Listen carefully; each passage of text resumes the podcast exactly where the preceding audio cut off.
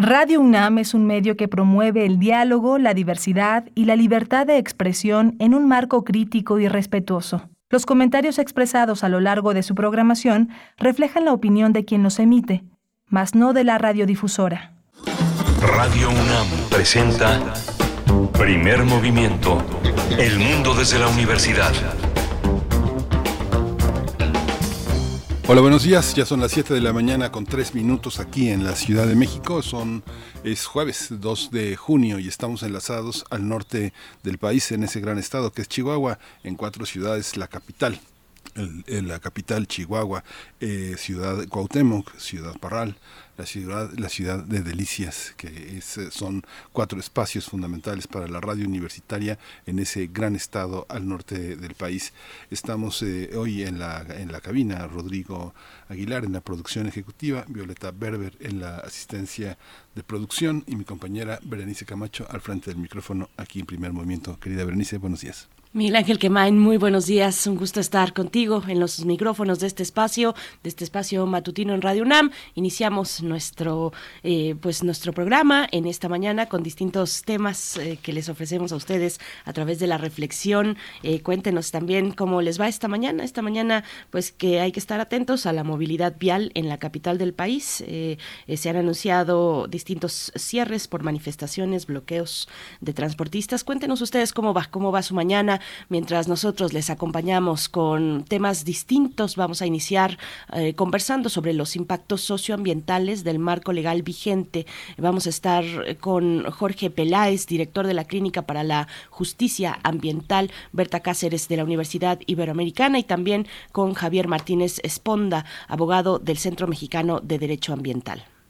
En el Observatorio Astronómico hoy vamos a tener las imágenes de una supuesta puerta en Marte y las últimas noticias sobre este planeta. Este es el tema que ha elegido la doctora Gloria Delgado Inglada, investigadora del Instituto de Astronomía de la UNAM, para exponerlo esta mañana ante ustedes. En la nota nacional eh, hablaremos, conversaremos sobre el reporte, el sexto reporte de movilidad social en, en, el mercado laboral y la situación de las mujeres. Es un reporte que publica el Centro de Estudios Espinosa Iglesias y estaremos con Rodolfo de la Torre, director de movilidad social de ese espacio del Centro de Estudios Espinosa Iglesias. Vamos a estar rumbo a la cumbre de las Américas. Este es el tema que y conversaremos con el doctor José María Ramos. Él es doctor en Ciencias Políticas y Sociología, es profesor investigador en el Departamento de Estudios de Administración Pública en el Colegio de la Frontera Norte, miembro del colectivo CACEDE y un especialista en gobernanza, seguridad multidimensional y desarrollo. Y tendremos poesía, poesía como todos los días. Ah, en la tercera hora de transmisión, un poquito de poesía en el marco del mes del orgullo. Voy a estar insoportable de una vez, se los digo, pero bueno, con, con poesía mm, que merece mucho la pena y la oportunidad de acercarse, porque tenemos una oferta poética desde ese registro que vale, vale mucho la pena. Vamos a tener una mesa del día en los mundos eh, posibles integración con Estados Unidos o independencia de América Latina. Eh, Alberto Betancourt ha decidido analizar los claroscuros del discurso del presidente Andrés Manuel López Obrador en La Habana. Eh, doctor Alberto Betancourt es doctor en Historia, profesor de la Facultad de Filosofía y Letras de la UNAM.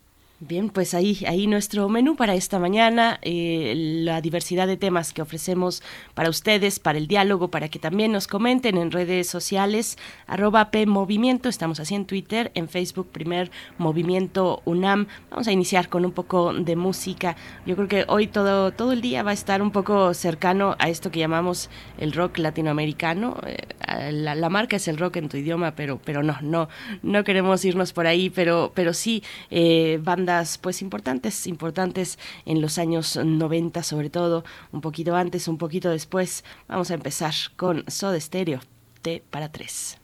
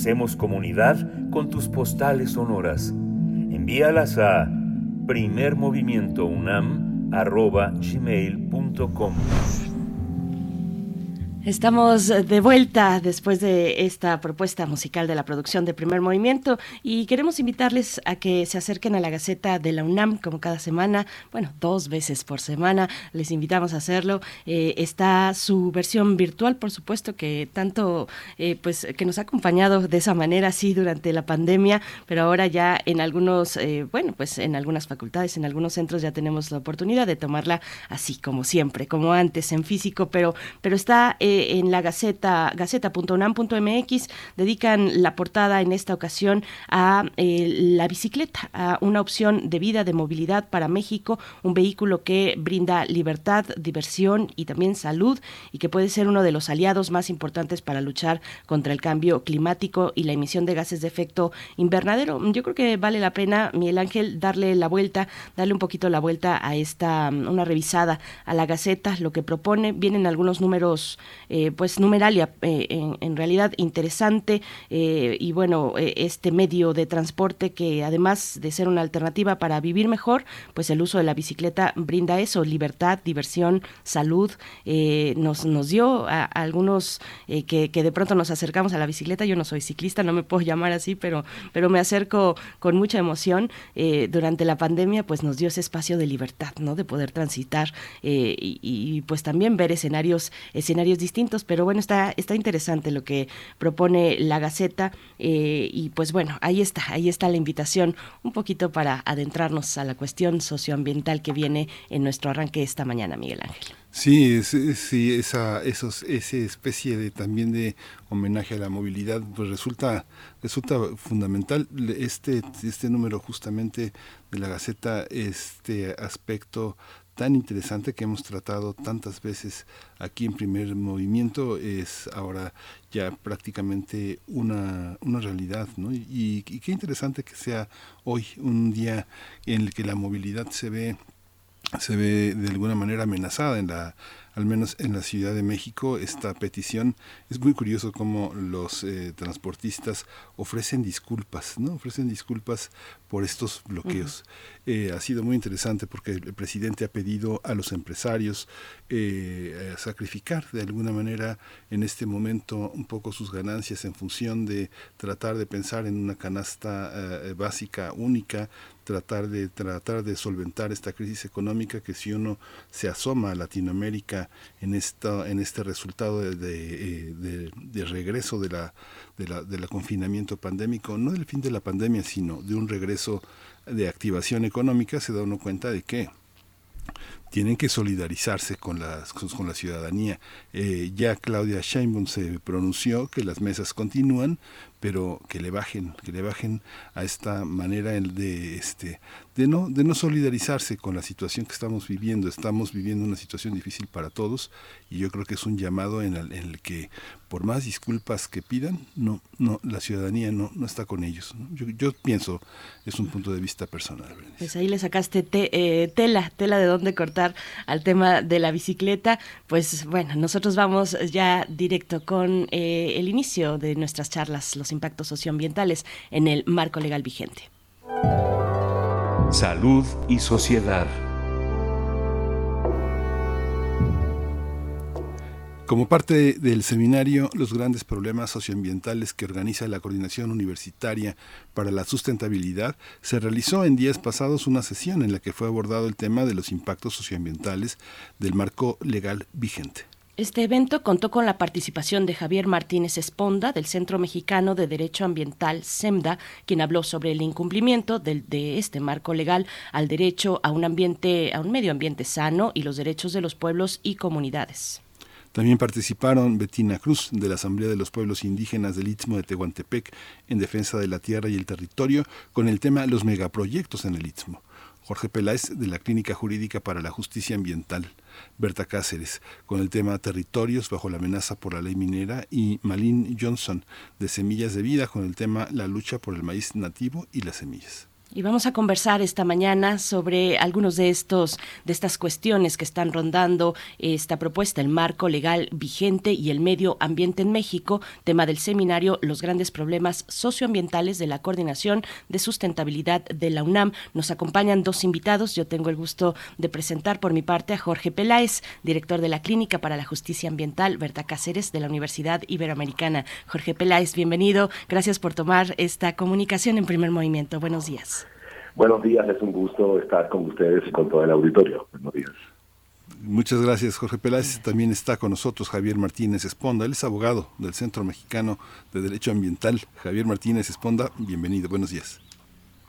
¿Cómo están? Muy buenos días a todas y todos. Qué gusto estar por aquí. Gracias, gracias a ambos. Pues empezamos nuestra charla, eh, un, un, mucho de lo que se desprendió de aquella sesión del seminario, de esta sesión que, que hemos dado seguimiento nosotros desde acá a las distintas sesiones que ha propuesto la Coordinación de Sustentabilidad a través de este seminario. Pues bueno, un tema es un tema curioso, porque si pensamos en el marco jurídico, pues uno piensa sin saber, sin ser un especialista, uno piensa pues en una serie de normas para vivir mejor, para generar bienestar común, eh, digamos, sin ponerle apellido a la tradición tradición jurídica de que se esté hablando, ¿no? Pero, pero tenemos derechos, derechos eh, eh, consagrados en la Constitución mexicana y de pronto vemos que llegan a las leyes que hay algo que, que ocurre y que no tiene, que, que no, que no se logra ese bienestar común que estamos esperando y que se ha, digamos, propuesto en una Constitución de derechos humanos como la que tenemos, ¿no? ¿Cómo lo ven? ¿Cómo ven desde sus perspectivas, desde sus horizontes esta cuestión, Jorge Peláez?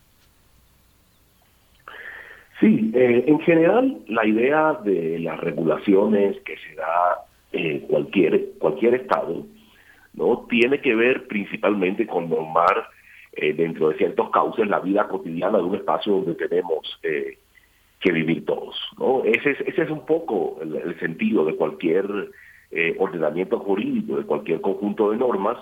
Lo que sucede en general es que, y México en, ese sentido, digamos, tiene un conjunto de normas en materia de protección medioambiental, lo que sucede es que durante muchos años iban por un lado las normas protectoras del ambiente, la GEPA, es una norma de hace muchos años, y por el otro lado un conjunto de normas de distintos sectores cuyo objetivo era regular determinados ámbitos de la eh, de del desarrollo económico del país, ¿no? El sector de la minería, el sector de los eh, del petróleo, el sector de la industria eléctrica, eh, la administración y la gestión del agua. Y lo que pasó con todas esas normas, que la inmensa mayoría, o algunas de ellas se modifican en los 90, es que fueron normas que no estuvieron armonizadas con toda la legislación ambiental y tampoco estuvieron armonizadas con todo, toda la normatividad y los estándares que se fueron creando a nivel internacional eh, en materia de protección de derechos humanos. Cuando viene la, reforma constitucional de 2011 en materia de derechos humanos, nos encontramos con una serie de normas que necesitaban urgentemente armonizarse y necesitaban urgentemente que estuvieran ellas plasmadas esta perspectiva de derechos humanos. Y lo que ha venido de ese momento para acá, por un lado, a grandes rasgos, ¿no? es un proceso de eh, abulia por parte del Poder Legislativo en realizar esas modificaciones y por el otro lado, eh, algunas acciones dentro del Poder Judicial, de las propias organizaciones, para lograr esto, pero resolviendo el Poder Judicial casos concretos y no dando órdenes generales para modificar estas normas. Pasa mucho con la ley minera, con la ley de agua ha habido todo un gran movimiento social eh, nucleado alrededor de agua para todos para lograr esa reforma y tampoco se ha logrado. Y lo que tenemos entonces, desafortunadamente, es un marco normativo amplio, pero que no ha garantizado ni la sustentabilidad ambiental ni la protección al ambiente y tenemos la enorme crisis ambiental que tenemos hoy. Así es. Javier Martínez Esponda, eh, bueno, te saludo yo también eh, desde el SEMDA. ¿Cómo se ve un trabajo que han realizado ya por, por años eh, de acompañamiento a las comunidades, de mucho aprendizaje para ustedes y aprendizaje mutuo también? ¿Cómo, cómo se ve esta cuestión? ¿Dónde encuentras o pones tú el punto en el que ese bienestar pues no se logra o se mal logra con respecto a lo que está, digamos, yo pongo ese parámetro, lo que está consagrado en la Constitución mexicana, una constitución de derechos con la reforma de derechos humanos y lo que finalmente aterriza a las leyes, a, las normas eh, y, a los pueblos. Javier. Eh, claro, pues, pues miren, eh, en, nuestra opinión y nosotros lo que vemos es que hay como una especie de doble discurso, de doble distorsión. ¿no? O sea, por una parte lo que dice Jorge, de, tenemos un ordenamiento jurídico, o sea, tenemos un montón de leyes que no responden a derechos humanos. Eso está muy claro, responden a intereses económicos, como es la ley de aguas, como la ley minera, como la ley de hidrocarburos. Es decir, que son, son leyes que ven en la tierra y, en los pueblos recursos a ser explotados. Y que marco de crisis climática, de, de, crisis de la biodiversidad y de una crisis social sin precedentes, pues es inaceptable. Y vemos además una, de fondo, o sea, más allá de, o sea, ya, pusimos, un primer plano de disputa entre derechos humanos y los intereses económicos. Y luego está una cuestión también de fondo que es a qué valores se responde con esta legislación mexicana. Y con esto quiero hacer la interpelación al país multicultural que es México. O sea, tenemos un país que es multicultural, pero tenemos un Estado que no lo es. Entonces, constantemente lo que vemos es que los valores de pueblos y comunidades indígenas, campesinas, afrodescendientes, no están reflejados en este ordenamiento jurídico.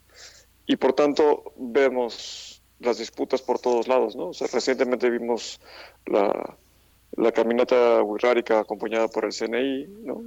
en, en, defensa de Wirikuti y otras tantas cosas. Eh, estamos viendo el tema de la... Y donde más lo vemos en el SEMNA es la, la, disputa por el agua. Si ustedes eh, echan un ojo a la legislación en materia de agua, ya sea la nacional o, o las locales, verán que no están reconocidas autoridades tradicionales del agua, por ejemplo. Verán, verán que esta idea del manejo de cuenca, un manejo de cuenca integrada, es, una, es solo una idea esbozada, pero, pero en realidad no sucede. ¿no? Lo, que, lo que vemos es un, un régimen centralista que, que, no entiende de las cuencas. Eh, entonces, lo, lo, que tenemos eh, es, es, un escenario de constante conflictividad, donde, donde el, ordenamiento jurídico, más que abonar a la construcción de procesos de paz, lo que está haciendo es generar conflictividad. Y, vemos que los, por una parte, que, los que expiden la, la, legislación o que harían posible un esquema de pluralismo jurídico no se toman en serio estos derechos humanos y vemos a los operadores jurídicos empeñados en hacer cumplir la ley y no la constitución. Entonces, en estas disputas que contaba Jorge sobre la ley minera, en los juicios de amparo que hemos eh, acompañado, vemos una y otra vez a la Secretaría de Economía, por ejemplo, diciendo que pide los títulos de concesión minera, eh, aplica la ley minera, pero no aplica la Constitución. Cuando, se le pregunta, oye, ¿y, ¿y por qué no respetaste los derechos de los pueblos indígenas? Y la respuesta es, ah, pues porque apliqué la ley minera y ahí la ley minera no me dice que tengo que garantizar el derecho al consentimiento de los pueblos, por ejemplo. Entonces, estamos, estamos en un momento coyuntural, esa es la verdad, y donde ese, en este análisis pues está claro que, el marco jurídico mexicano y su política pública tiene que ser revisada a la luz de, los otros valores y a la luz de los derechos humanos, y en esa encrucijada está.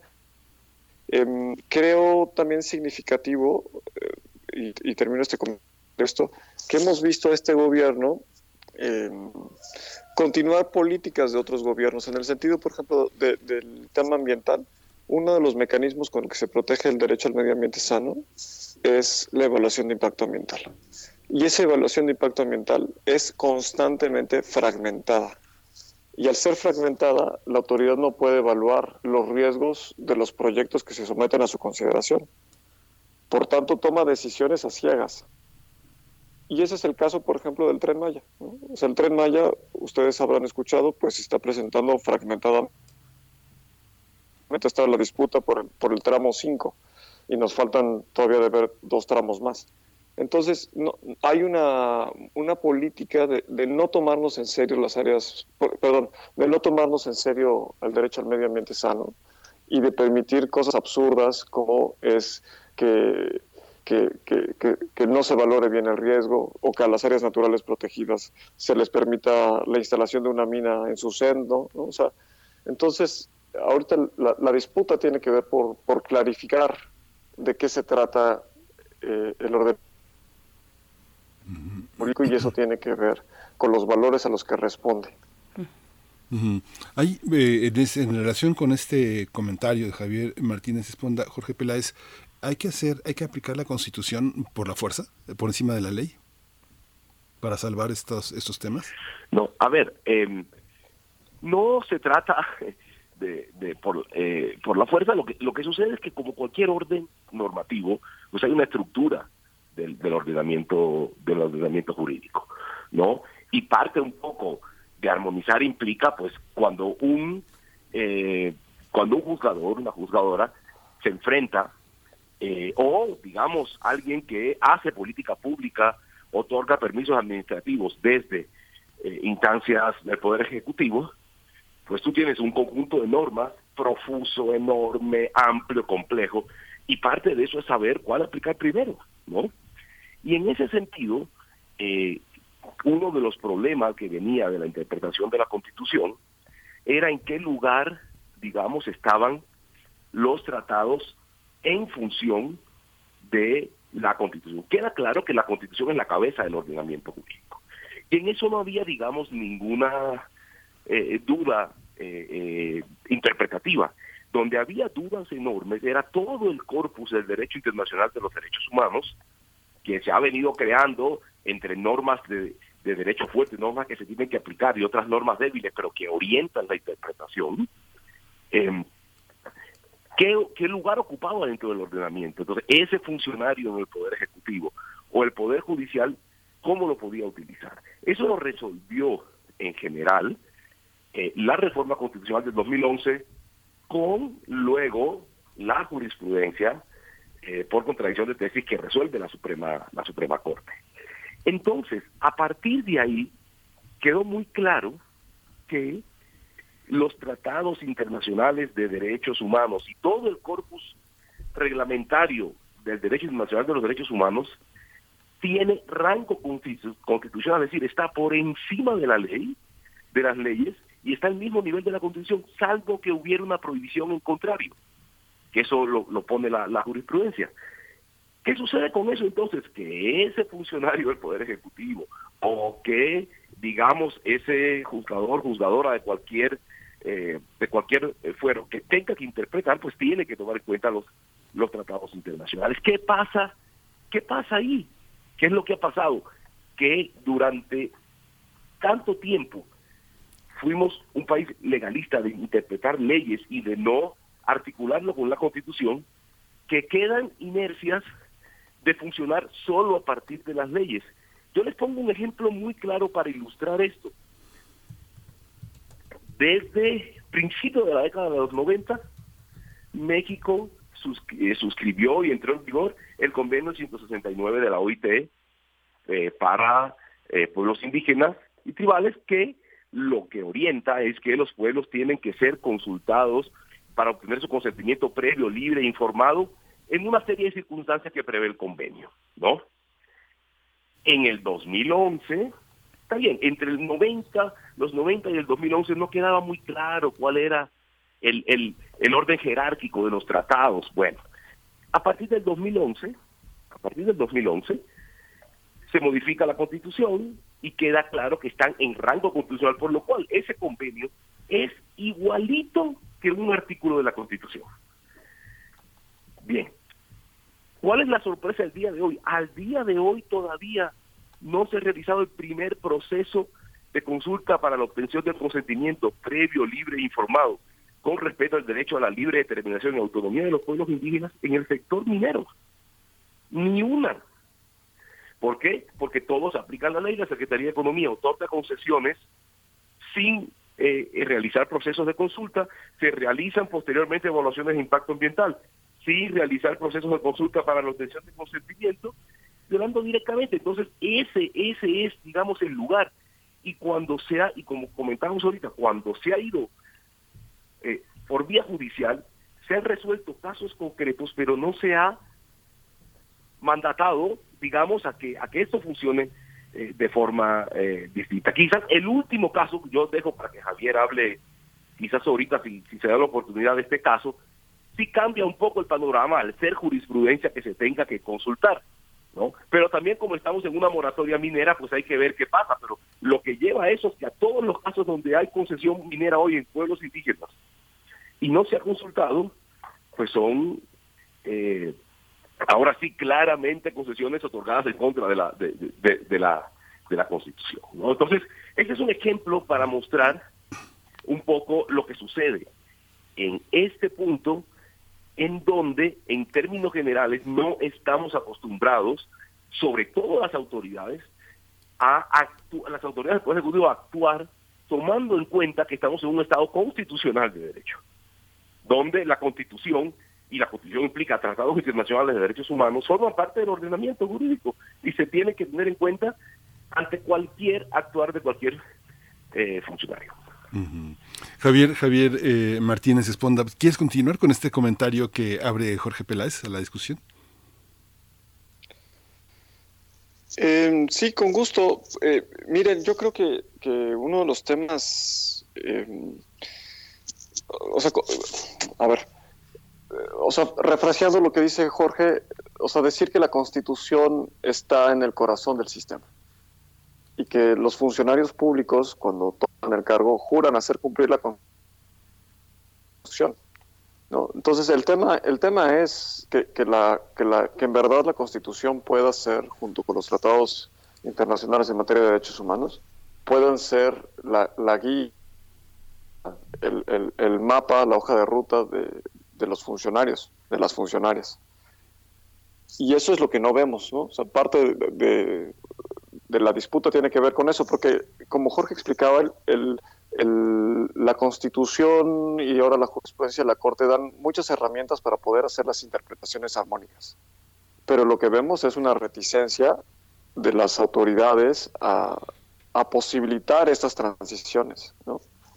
Entonces, de alguna manera, pues estamos entrampados y lo último que le queda a, las personas y a los pueblos, a las comunidades, es hacer uso de su derecho de acceso a la justicia. Y, por eso es que hemos visto la judicialización de, pues de múltiples conflictos que tienen que ver con proyectos de desarrollo o, con las disputas por los territorios, porque, porque a los pueblos literalmente, si se me permite decirlo así, se les está yendo la vida en la, en la disputa por el control de sus territorios, ¿no? O sea, alguien que no es de, de la comunidad puede decidir si se va y se hace una mina o no, por ejemplo, o si se construye un trasvase para hacer el agua. Entonces, eh, voy a, hacer, a, tomar esta interpelación que hacía Jorge y contarles que recientemente la oficina acompañó el proceso de del pueblo Macehual en contra de tres concesiones mineras. El pueblo Macehual es un pueblo originario que habita la Sierra Norte de Puebla y es un pueblo que en, virtud de una gran asamblea se constituyó un Consejo de Defensa del Territorio, el Consejo del Tepetacpiani, y se le dio el mandato de, de, pues de averiguar qué estaba pasando con las concesiones mineras y que si en verdad había una concesión minera, pues actuar. Entonces resultó ser que su territorio estaba atravesado por por lo menos tres concesiones mineras. Eh, eh, y ante esa situación se decidió intentar el amparo. Y en el amparo se argumentaron dos cosas a, grosso modo. ¿no? Por una parte era poder eh, cuestionar la constitucionalidad de la ley minera, diciendo, pues esa ley nos pone en una situación muy de desventaja, transfiere a otra persona y además esa ley no contiene los valores del pueblo macehual. ¿no? O sea, es, esa, esa, ese ordenamiento no reviste de la pluriculturalidad a que refiere el artículo 2 constitucional y el 169. Eh, y para no hacer el cuento muy largo, eh, la, la pregunta sobre la constitucionalidad la resolvió la Corte diciendo, tristemente, que ese ordenamiento era constitucional. O sea, hemos visto que en temas mineros la, Corte no ha querido ponerse los lentes de, de derechos humanos y, dijo una cosa muy extraña. Dijo que, que en su opinión, en un, en un, criterio objetivo, según ellos, la, la ley minera se toca con los derechos de los pueblos indígenas porque así lo dice el objetivo de la ley minera que está consagrado en su artículo primero y segundo. Y eso es absolutamente falso. la, operación de la, ley, minera hace que cotidianamente se cruce con los derechos de los pueblos indígenas. Eh, y la segunda cosa que contarles es que el amparo, materialmente hablando, se ganó. Un tribunal colegiado confirmó la decisión de que se cancelara las tres concesiones mineras y usó un argumento que, que aquí viene la, las posibilidades de cuando un funcionario público quiere apoderarse del lenguaje de derechos humanos y, buscar solu soluciones que contribuyan a estos procesos de paz de los que hablaba. Y es que el, el, el, tribunal colegiado dijo, miren, en cuestión minera, cuando hay un territorio y hay un pueblo indígena que se traslapa con la concesión minera, pues entonces las reglas que están en el artículo 27 constitucional cambian, porque no es cierto que el mexicano tenga el monopolio sobre el subsuelo, sino que hay una cosa que se llama el doble régimen, y, es un, y cuando doble régimen se refiere a que la toma de decisión corresponde sí a las autoridades mexicanas, pero también al pueblo, al pueblo originario de que se trate. Em, y que para eso se requiere el consentimiento previo, libre e informado. ¿no? Y el consentimiento no es una mera opinión, ¿no? es consentimiento, es acuerdo. Y, y, eso viene a cambiar toda la jugada. ¿no? O sea, ser una interpretación que, que posibilita que los pueblos vuelvan a estar al centro, que sus proyectos de vida sean el, el, punto central y no alternativo, ¿no? Porque aquí la argumentación del juez, por ejemplo, fue muy interesante diciendo, miren, cuando un proyecto minero se instala, el proyecto de vida del pueblo es desplazado, queda en un ámbito secundario. Y por tanto el pueblo tiene que soportar una carga excesiva. eh, y entonces aquí lo que tenemos es que hubo un, una ponderación de derechos, hubo una, una reflexión sobre el principio de pluriculturalidad y de toma de decisiones, respecto de un artículo que es el 27 constitucional y un ordenamiento jurídico que es la ley minera. Entonces, decisiones como estas son las que iluminan la transformación del Estado mexicano y que apuntalan a, la transformación que requerimos. Yo cerraría este comentario diciéndoles que está el Acuerdo de Escazú. El Acuerdo de Escazú es un instrumento internacional relativo a los derechos de acceso en materia ambiental que entró en vigor en abril pasado eh, para el Estado mexicano y que posibilita también una transformación sustantiva, porque reglas de acceso a la información, las reglas de participación en la toma de decisiones y las reglas de acceso a la justicia cambian. Y yo hago énfasis en el tema de, de participación, porque ahí lo que se empieza a, a visibilizar es una, una democracia participativa y haciendo eco de lo que la Corte mexicana ha estado diciendo en materia de, medio ambiente, es esta, ¿no? Que cualquier persona puede salir a la defensa de los ecosistemas de los cuales depende. Entonces, ya sea uno un integrante de un pueblo originario o ya sea uno una persona común y corriente, en ambos esquemas estamos legitimados para salir a, a la defensa de lo propio y de nuestros proyectos de vida, ¿no? Y eso, eso no estaba eso es nuevo y eso permite que entonces podamos con este camino de transformación del, del marco jurídico mexicano. Pues nos estamos acercando al cierre. En realidad tenemos ya pocos minutos, se ha ido muy rápido y, son, parece que apenas vamos empezando, son muchos elementos. Eh, Jorge Peláez, me gustaría proponerte que para el cierre nos hablaras un poco de este otro elemento interesante que has tocado también eh, en, en, el seminario, que es el del atraso de las normas oficiales en México. Si nos pudieras contar para cerrar un poco al respecto. Eh, el del atraso de las normas, ¿de cuáles normas? Disculpa, para poder ser más preciso en el tiempo que tenemos. Así es, sí, de las normas oficiales, de las norma, ah, normas sí. oficiales en México. Sí, sí, mira. Sí, uno de los temas que en general se ha discutido eh, bastante sobre el tema de las de las normas es este caso de las normas oficiales. Ahora voy a él y quisiera apuntar una cosita nada más en referencia de lo sí. que de, de, de, del tema que quedó anterior, porque es muy importante para poder entender cómo atajar desde, desde los instrumentos eh, normativos y desde el propio sistema jurídico el tema de la crisis ambiental que hay hoy. Y es que precisamente por esta cultura legalista que ahorita hablábamos, esta cultura de los funcionarios de solo obedecer en la Secretaría de Economía la ley minera eh, y no integrar, precisamente por eso, y, y, de no aportar la constitución, es que, digamos, los pueblos y comunidades, se han lanzado, pongo el caso de la minería, a buscar la inconstitucionalidad de la ley minera. Y decir, pues tiene que, si la consulta no está en la ley minera, y si no se prevé el consentimiento y derecho del pueblo en la ley minera, el funcionario no lo va a cumplir. Y, y, ahí tenemos el ejemplo, ¿no? Y la Corte lo que ha dicho es, no es necesario que esté en la ley minera para que se tenga que cumplir. Sí, sí, sí, Suprema Corte, entendemos eso. Eso, eso creo que es un buen argumento. Pero ¿cómo se le explica eso al funcionario o la funcionaria de la Secretaría de Economía? Que otorga concesiones mineras sin nunca que haya consentimiento. Entonces, lo que obliga eso a los pueblos y comunidades, nada más y nada menos, es a litigar cada caso con el desgaste que eso implica mientras avanza la frontera extractiva, mientras avanza todo el daño. Quería apuntar eso un poco del tema anterior y con las normas oficiales mexicanas.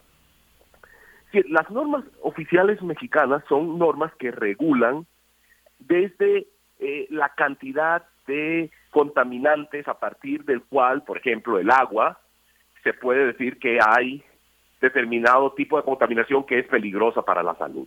Y otra serie de normas, es, un corpus altamente especializado, altamente complejo, pero que tiene regulaciones de, de cuando el paradigma de derechos humanos y el paradigma ambiental no era ni siquiera tan, tan central. ¿Y qué lleva a eso? Que hay contaminación a partir de un derrame, eh, de una presa de jales, y cuando llegas al río, tú lo que vas a buscar es que los niveles de plomos, tales niveles estén, digamos, o no por encima de lo que establece la norma oficial mexicana relativa a eso. Si tú, entonces, ¿qué encuentras? Ah, no, mira, está ahí tantos, está todavía dentro de la norma, ¿no? Y entonces, digamos, no hay responsabilidad eh, ambiental por el, el derrame, y eso pasa en muchísimos ámbitos, ¿no?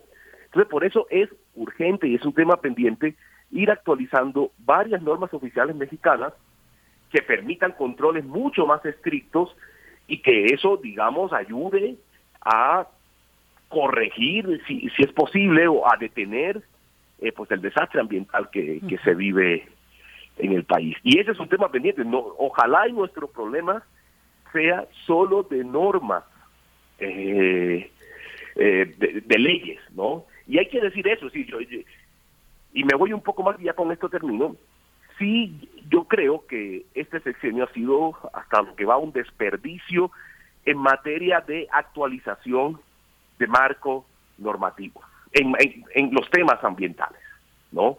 Y los temas que tienen que ver con quienes cuidan también y quienes se encargan de, eh, de, mm, ser guardianes también del, del medio ambiente. ¿A qué me refiero? Es decir, hay un proceso hace años para una nueva ley de aguas nacionales, no se ha podido aprobar la Ley General de Aguas. Hay un proceso de hace mucho tiempo de pueblos y comunidades que se han ido al Poder Legislativo, al Poder Judicial para modificar la ley minera, no se ha modificado eh, la ley minera. Eh, hay voces a gritos que piden que se modifiquen los procesos de evaluación de impacto ambiental en la LEGEPA y en, su, y en el reglamento de evaluación de impacto ambiental. Tampoco se ha hecho. Hay voces que, es decir, hay un proceso muy importante, largo, iniciado por el propio presidente como uno de los de los de, sus compromisos, que es la reforma constitucional en materia de pueblos indígenas, que lo reconozca como sujeto de derecho y otra serie de cosas y que lo impulsa con mucha fuerza aldea, eh, tampoco se ha dado la, la, la, esa modificación. Por ejemplo, la prohibición de fracking. Durante mucho tiempo, uno de los compromisos del presidente es prohibir el fracking y no solamente no se ha prohibido el fracking, sino que se sigue asignando año tras año presupuesto para el fracking. Entonces, es una, porque sí hay, eh, digamos, y hay buenas acciones por parte de la Semarnat, hay una Semarnat un poco más cerca a las comunidades que otras, ¿no? Con, muy buena voluntad, pero desafortunadamente eso no se ha podido traducir en un impacto importante, en una modificación de todo el marco normativo que heredamos del neoliberalismo y que es responsable del desastre ambiental que tenemos hoy. Gracias, Jorge. Eh, Javier, un par de minutos para una conclusión, si quisieras hablar. Bueno, te lo dejo a ti. A mí me interesa mucho hablar de lo que dicen, que nos comentes lo que dicen los pueblos respecto a cómo quieren ser consultados, pero tenemos un par de minutos para esta conclusión. Javier, por favor. Eh, muchísimas gracias. Miren, yo, yo cerraría eh, con con, esta, con, dos cosas compartirles. En, materia de pluralismo, em, decir que, que, bueno, que los pueblos a través de sus luchas jurídicas han estado impulsando revoluciones importantes. ¿Y a qué me refiero? Creo que vale la pena muchísimo mirar lo que ha pasado en Michoacán. O sea, ahí lo que hemos visto es que en un periodo de 10 años se ha consolidado eh, el derecho a la autonomía a través de dos ideas, ¿no? el tema de los ayuntamientos, de los municipios autónomos, y ahí está Cherán como este gran paradigma, y, el tema de los presupuestos directos.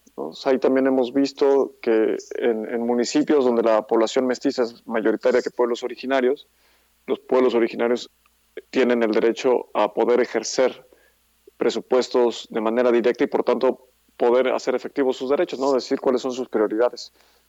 Y eso, eso da mucha esperanza porque quiere decir que, el ordenamiento jurídico se sigue pues, diversificando y, y, haciendo plural, ¿no? y eso es parte de, la, de las cosas que necesitamos.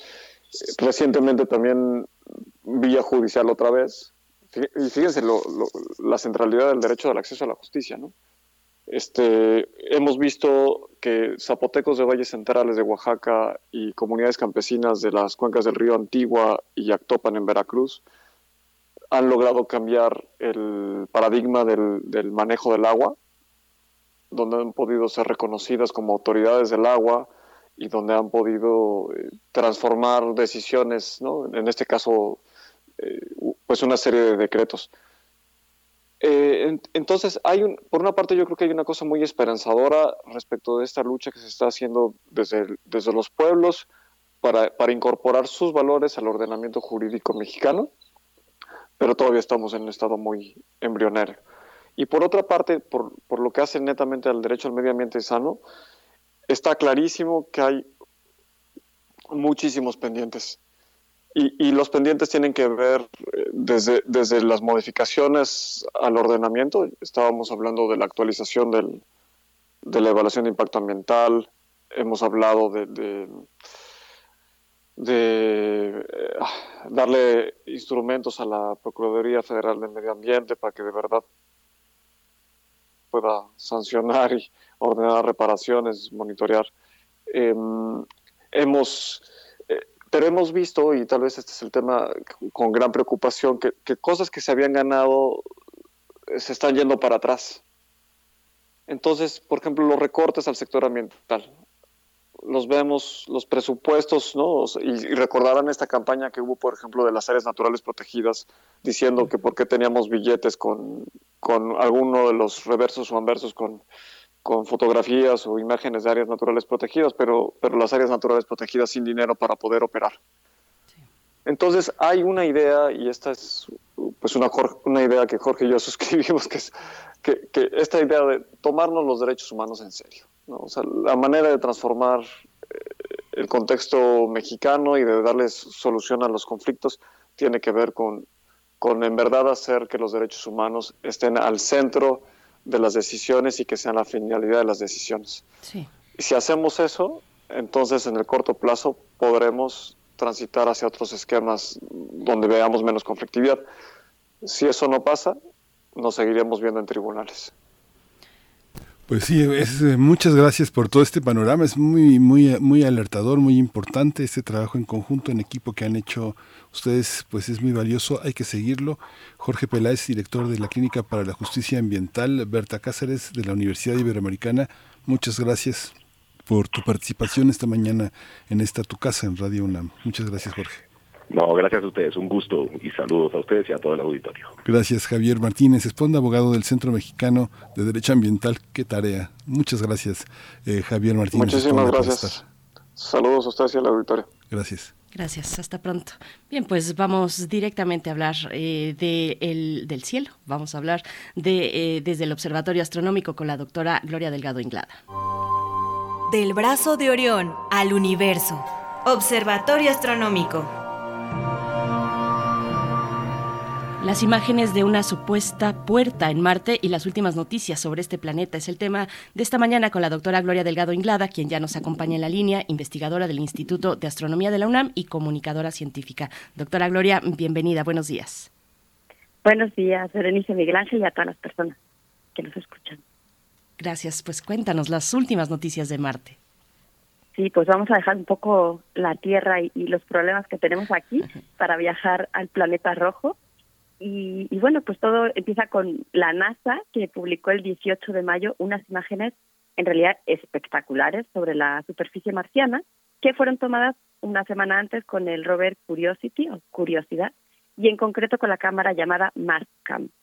Eh, la imagen en realidad está a su vez compuesta por 113 imágenes, que lo, lo que se busca con estos mosaicos es pues dar una visión mucho más amplia, eh, panorámica, ¿no? de la superficie del planeta.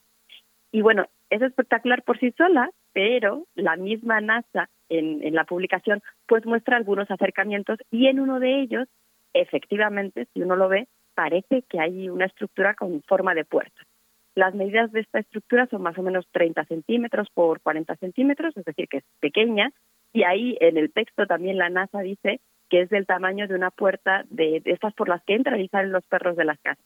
Entonces, bueno, esto ha sido suficiente para que en los medios y en las redes sociales se haya estado especulando muchísimo al respecto. La realidad es que se trata de una estructura geológica que está formada por la unión de varias fisuras en la roca, pero pues esta, esta unión es de una manera caprichosa que visualmente, cuando lo ves, pues tiene esta forma de puerta. Pero pues no es más que una erosión del terreno normal como hay muchísimas otras. Y bueno, aclarado esto, pues quería aprovechar para hablar un poquito más de los instrumentos y los rovers que están todavía activos en Marte. La cámara Mastcam, que es la que tomó esta imagen, es, es muy especial, me parece muy, muy ingeniosa porque tiene dos objetivos que están colocados a una altura equivalente a la que tendrían los ojos de una persona que mide dos metros. Además, también están separadas, más o menos la separación que hay entre, pues, entre nuestros ojos, ¿no? Y la idea es que las imágenes que nos llegan de esta cámara pues se parezcan mucho a lo que vería una persona de dos metros que estuviera paseando por la superficie marciana. Estos dos objetivos que tiene la cámara tienen una resolución un poquito diferente, así que uno de ellos permite ver con más detalle que el otro. Y además también toma, puede, puede tomar videos a color. Esta cámara, como dije, está en Curiosity, que ahora mismo está explorando una región del cráter Gale en la que ha encontrado evidencias de que hubo en el pasado un cambio muy abrupto en las condiciones. Pasó de ser un ambiente húmedo a como es ahora, que es seco. Y pues Curiosity está estudiando, investigando cuáles son los motivos detrás de, este cambio. ¿no? Para que lo vayan anotando con tiempo en su agenda, les digo que el 22 de julio va a haber un evento en YouTube para celebrar que Curiosity cumple una década terrestre en, en Marte. Ahora mismo lleva 3.491 soles en Marte. En general, cuando lean sobre Marte, van a, ver que en, en, lugar de días o años marcianos o terrestres, que al final es confuso, se suele hablar de soles. Un sol, pues es un día marciano. Entonces, bueno, el objetivo de Curiosity no es encontrar vida, sino averiguar si Marte en algún momento tuvo las condiciones adecuadas como para albergar vida. Y ha encontrado ya, eh, pues durante este tiempo, además de mandarnos un montón de imágenes, algunos resultados interesantes. Sabemos, gracias a Curiosity, que hubo lagos durante mucho tiempo, durante millones de años, en el cráter Gale. También ha encontrado materia orgánica, moléculas muy sencillas, pero que pudieron proceder de, compuestos más complejos, y ha encontrado plumas de metal. Además de Curiosity, por supuesto, tenemos ahí en Marte a Perseverancia y al helicóptero Ingenio. Los dos fueron lanzados el 30 de julio de 2020 y llegaron a Marte el 18 de febrero del año pasado. Ellos amartizaron en otro cráter llamado G0, en realidad no sé muy bien cómo se pronuncia, eh, y llevan allí 456 soles en el planeta rojo. Aquí sí el objetivo de Perseverancia es buscar restos de vida pasada, pero también está recolectando muestras de rocas y de regolito que eventualmente se espera que puedan traerse a la Tierra y ser estudiadas y analizadas. Lleva también un montón de instrumentos de los que ya he hablado aquí en alguna otra ocasión y entre ellos pues lleva una cámara muy parecida a la de Curiosity, ahora se llama Mastcam Z y esa Z es por su capacidad de hacer zooms o acercamientos. Y con esta cámara precisamente hace poco más de un mes se tomó un video muy bonito sobre el paso, en el que se ve el paso de una de las lunas de Marte, Phobos, por delante de la cara del Sol. Dura muy poquito, 40 segundos, pero yo los invito a que vayan a buscarlo porque te pone los pelos de punta a ver eh, cómo está sobrevolando lo que ve y ver la sombra, ¿no? Se siente uno muy pequeño. Algo más que, que hemos visto en, hace poco es eh, sobre los vientos, los remolinos, las nubes de polvo, ¿no? Entonces, también hay imágenes, una de ellas se publicó ayer y es también espectacular. Y respecto a Ingenio, el helicóptero, pues bueno, sigue funcionando. Después de todo este tiempo, se, siguen publicando videos eh, sobre sus sobrevuelos. De hecho, ya se está esperando el número 29. Se pensaba que no iba a durar y, ahí sigue. Y entonces, pues yo les invito a ver eh, el video que, que, que hay de, de ingenio. Una misión que está parece que está en problemas es InSight, lleva 1.249 soles en Marte y bueno, como, se, como dice su nombre, en este caso lo que quiere estudiar es el interior del planeta, la corteza, el manto, el núcleo.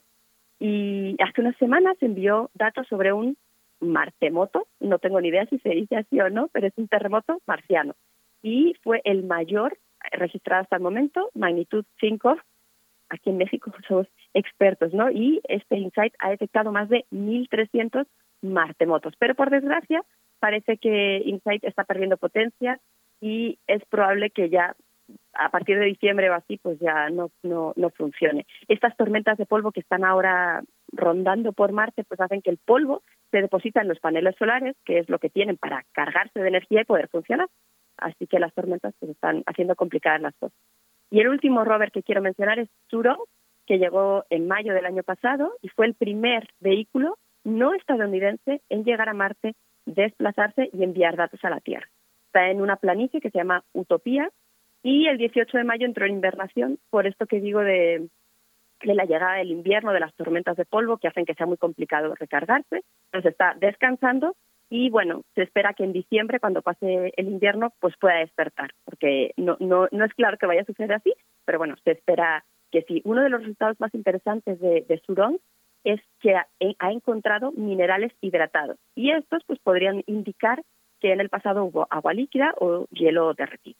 Y ahora sí, ya para terminar, les invito a buscar en la página de la NASA eh, unos eh, hay unos sonidos que sobre cómo algunos sonidos cómo serían si los escuchamos en la Tierra y en Marte. De hecho, ustedes mismos pueden grabarse una frase la que quieran y escuchar cómo se diría en el planeta y lo pueden incluso descargar y compartirlo en las redes sociales.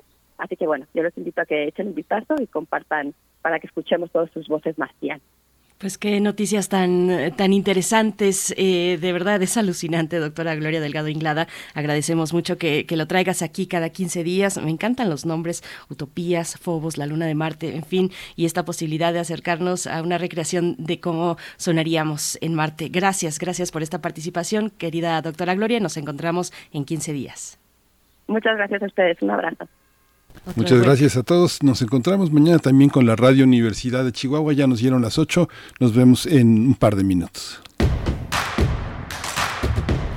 Síguenos en redes sociales. Encuéntranos en Facebook como Primer Movimiento y en Twitter como arroba PMovimiento. Hagamos comunidad.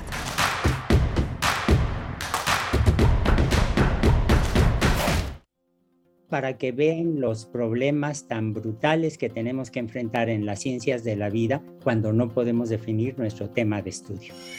Te invitamos a seguir la transmisión del curso ¿Qué es la vida? del Dr. Frankenstein al problema de los virus.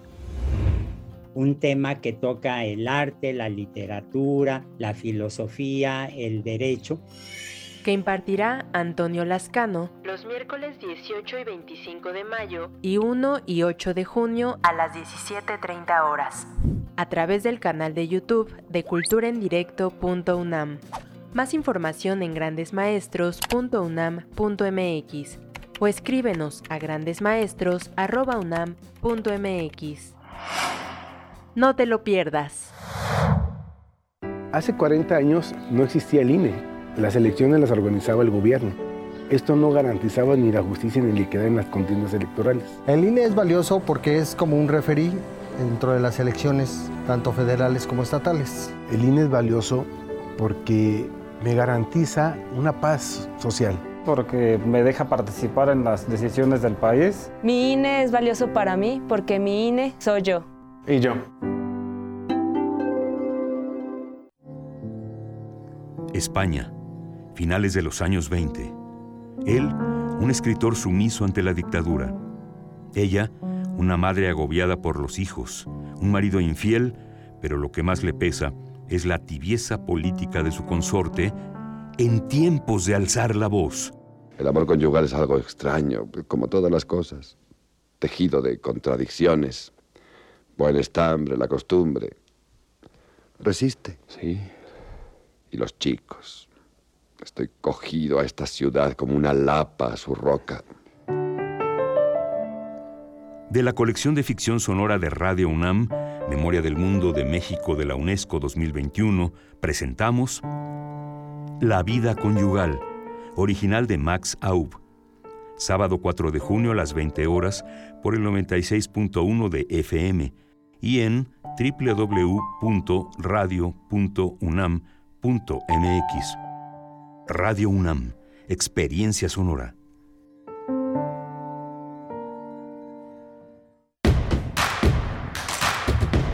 Queremos escucharte. Llámanos al 55 36 43 39 y al 55 36 89 89. Primer movimiento. Hacemos comunidad. 8 con 3 minutos de la mañana, hoy es jueves 2 de junio de 2022. Estamos iniciando la segunda hora de transmisión en primer movimiento. Les agradecemos su escucha, los que están desde muy temprano sintonizando Radio UNAM, el 96.1 en la frecuencia modulada, el 860 en amplitud modulada. Y también nos eh, sumamos en este momento a la transmisión desde el 104.3, la frecuencia modulada que llega a Morelia en la radio Nicolaita. Un gusto, como siempre, estar con ustedes, acompañarles en esta mañana que para el caso de Ciudad de México pues empieza a ser muy complicada con los cierres que se han anunciado, los bloqueos que ya corren en distintos puntos de la Ciudad eh, de México y del Valle de México en general. Bueno, pues eh, estamos aquí acompañándoles con todo un equipo que está listo en sus puestos. Rodrigo Aguilar esta mañana, como siempre, en la producción ejecutiva, Violeta Berber en la asistencia de producción, Arturo González en los controles técnicos a cargo de la consola y Tamara Quirós también en redes sociales, Miguel Ángel Quemain en los micrófonos. Buenos días, Miguel Ángel. Hola, Berenice buenos días a todos, buenos días a todos nuestros amigos allá en Morelia, Michoacán, donde ya todo el mundo está también en sus puestos y gracias por esta bienvenida desde ese espacio tan privilegiado que es la Radio Nicolaita.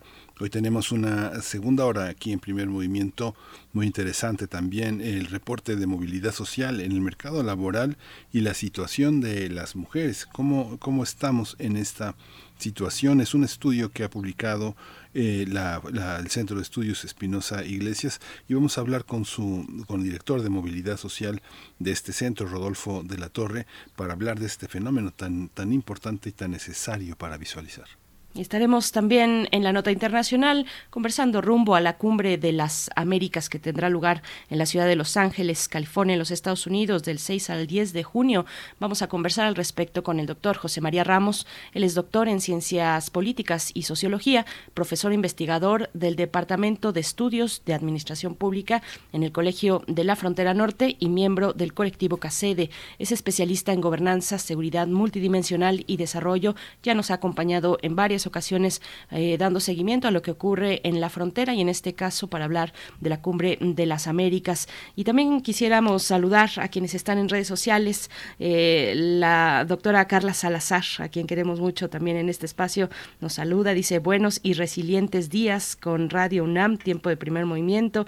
Está Miguel Ángel G. Mirán también dándonos los buenos días y bueno, todos ustedes que, están escribiendo. Esther Chivis dice eh, buen día, preparándonos para ir a la escuela, que tengan un excelente día, que les sea leve los bloqueos, ya desde ayer los padecimos, nos dice, hacemos comunidad, abrazos a todos. Esther Chivis, muchas gracias.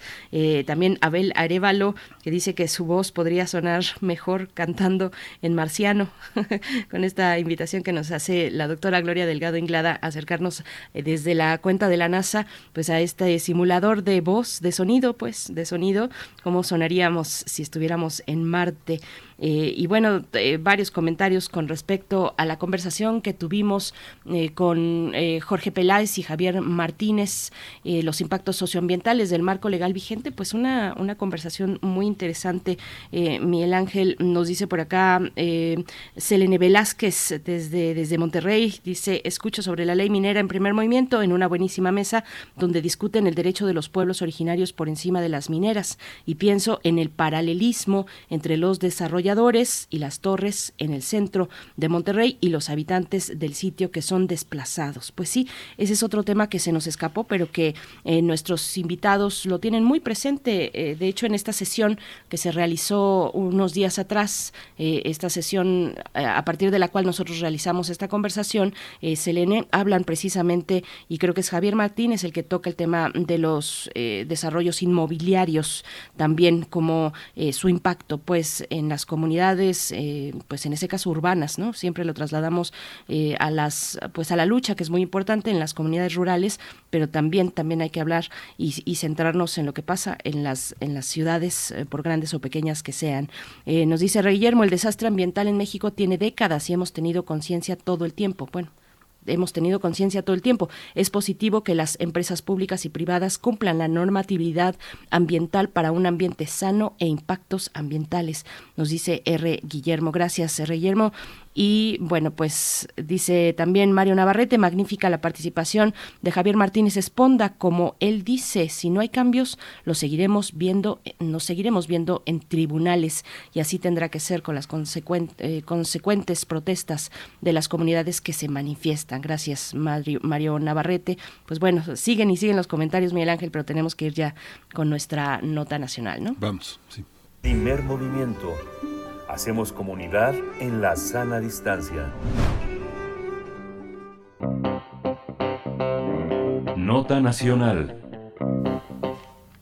Antes de la pandemia, eh, la población económicamente activa era de alrededor de 57.3 millones de personas. Para el segundo trimestre de 2020 cayó drásticamente a 49 millones y regresó a niveles semejantes a los previos a la pandemia en el segundo trimestre de 2021. Sin embargo, hoy en día no se alcanza la movilidad laboral registrada en 2019, incluso aún es baja, sobre todo en el caso de las mujeres. Estos datos los reporta el Centro de Estudios Espinosa Iglesias tras analizar el panorama actual que se vive en México. Ese estudio refleja que, aunque en los dos últimos años se ha observado una mayor integración de la mujer al mercado laboral, aún su participación es baja, principalmente en actividades remuneradas. Entre las razones están el elevado trabajo de cuidados que realizan dentro y fuera del hogar, así como las limitadas posibilidades de desarrollo laboral. A esto se suma la desigualdad de ingresos. Además, tras la pandemia también se amplió la desigualdad en salud para el sector femenino. De acuerdo con el informe, se observa que las desventajas laborales de las mujeres respecto de los hombres se han profundizado y poco se ha hecho para resarcir los daños. En resumen, gran parte de los obstáculos para el mejor desempeño de las mujeres en el ámbito laboral están ligados a la fuerte carga de cuidados que realizan dentro del hogar de forma no remunerada. Vamos a conversar sobre todos estos hallazgos de este reporte y la situación de las mujeres en el mercado laboral con Rodolfo de la Torre, director de movilidad social del Centro de Estudios Espinosa Iglesias. Eh, Rodolfo de la Torre ya está en la línea, le doy la bienvenida. Muchas gracias por estar esta mañana aquí en Radio UNAM. Rodolfo, gracias. Un gusto estar con ustedes y con toda la audiencia. Buenos días, bienvenido Rodolfo de la Torre. Eh, le saludamos Miguel Ángel Quemain y Berenice Camacho de este lado. Pues eh, cuéntenos, por favor, cómo está, cómo está estructurado, cómo está eh, planteado este reporte. Bueno, lo que ha hecho el Centro de Estudios Espinosa Iglesias es examinar cómo se ha comportado el mercado de trabajo históricamente, y por esto me refiero a fundamentalmente el periodo de 2006 a 2018. Después, cómo eh, eh, ocurrió este comportamiento antes de la pandemia, eh, 2019 fundamentalmente, y en algunas ocasiones hasta los primeros meses de 2020. La parte más eh, severa de la pandemia, que corresponde al primer trimestre de 2020 hasta el primer trimestre de 2021, y después lo que sería la recuperación. Eh, lo que observamos en términos generales es que eh, al principio de, la pandemia, pues eh, hubo una pérdida notable de población económicamente activa. ¿Qué quiero decir con esto? Que mucha de la población que en principio estaba dispuesta a participar en el mercado de trabajo, y esto era fundamentalmente población masculina, dejó el mercado de trabajo al no encontrar condiciones para ser contratada o obtener una remuneración. Eh, esta situación eh, fue particularmente aguda eh, durante 2020 y después en 2021 pues comenzó a haber una regularización de las actividades productivas que nos está llevando a regresar a la situación histórica que teníamos hasta 2018-2019. Sin embargo, en esta situación histórica, pues se correla con una fuerte desigualdad en contra de las mujeres, ya que pues eh, las mujeres, eh, a pesar de que son un número mayor incluso de hombres, me refiero a mujeres de 15 años o más, que son aproximadamente 55 millones de mujeres contra 45 millones de hombres. Bueno, a pesar de que hay más mujeres que hombres de esta edad, solamente el 45% de las mujeres eh, llegan a participar en el mercado de trabajo contra más del 75% de los hombres. Y esto, pues, eh, nos eh, plantea una pregunta, ¿por qué ocurre así? ¿Por qué las mujeres quedan eh, fuera del mercado de trabajo en un monto tan considerable? Y la razón que encontramos en el estudio es que hay una fuerte exclusión de las mujeres del mercado de trabajo en razón de que están eh, atadas a una serie de eh, labores dentro del hogar, labores que no están pagadas, que no están remuneradas, y que son principalmente el cuidado de otras personas, ya sean niños, enfermos, ancianos. Y en ocasiones también eh, vemos obstáculos a que pues la voluntad de las mujeres para disponer de su tiempo pues eh, pueda ser ejercida. Me refiero a que otros miembros del hogar las presionan o no les dan permiso o autorización para que participen en el mercado de trabajo.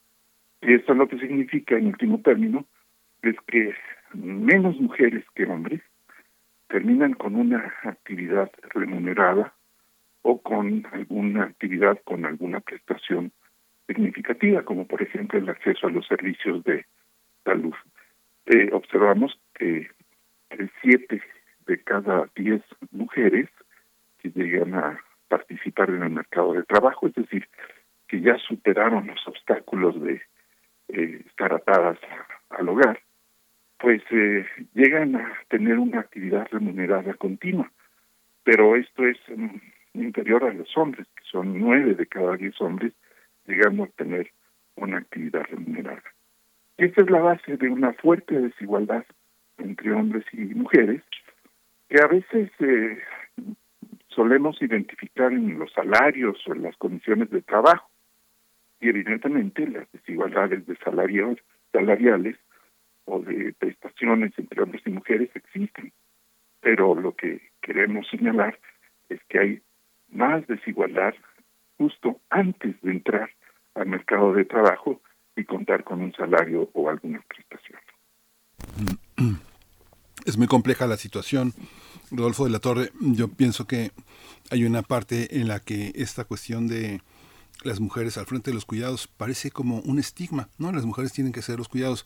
Uno ve las estadísticas a 2018 donde el 23% de los hogares en México aproximadamente están sostenidos por mujeres y un 71 todavía por hombres.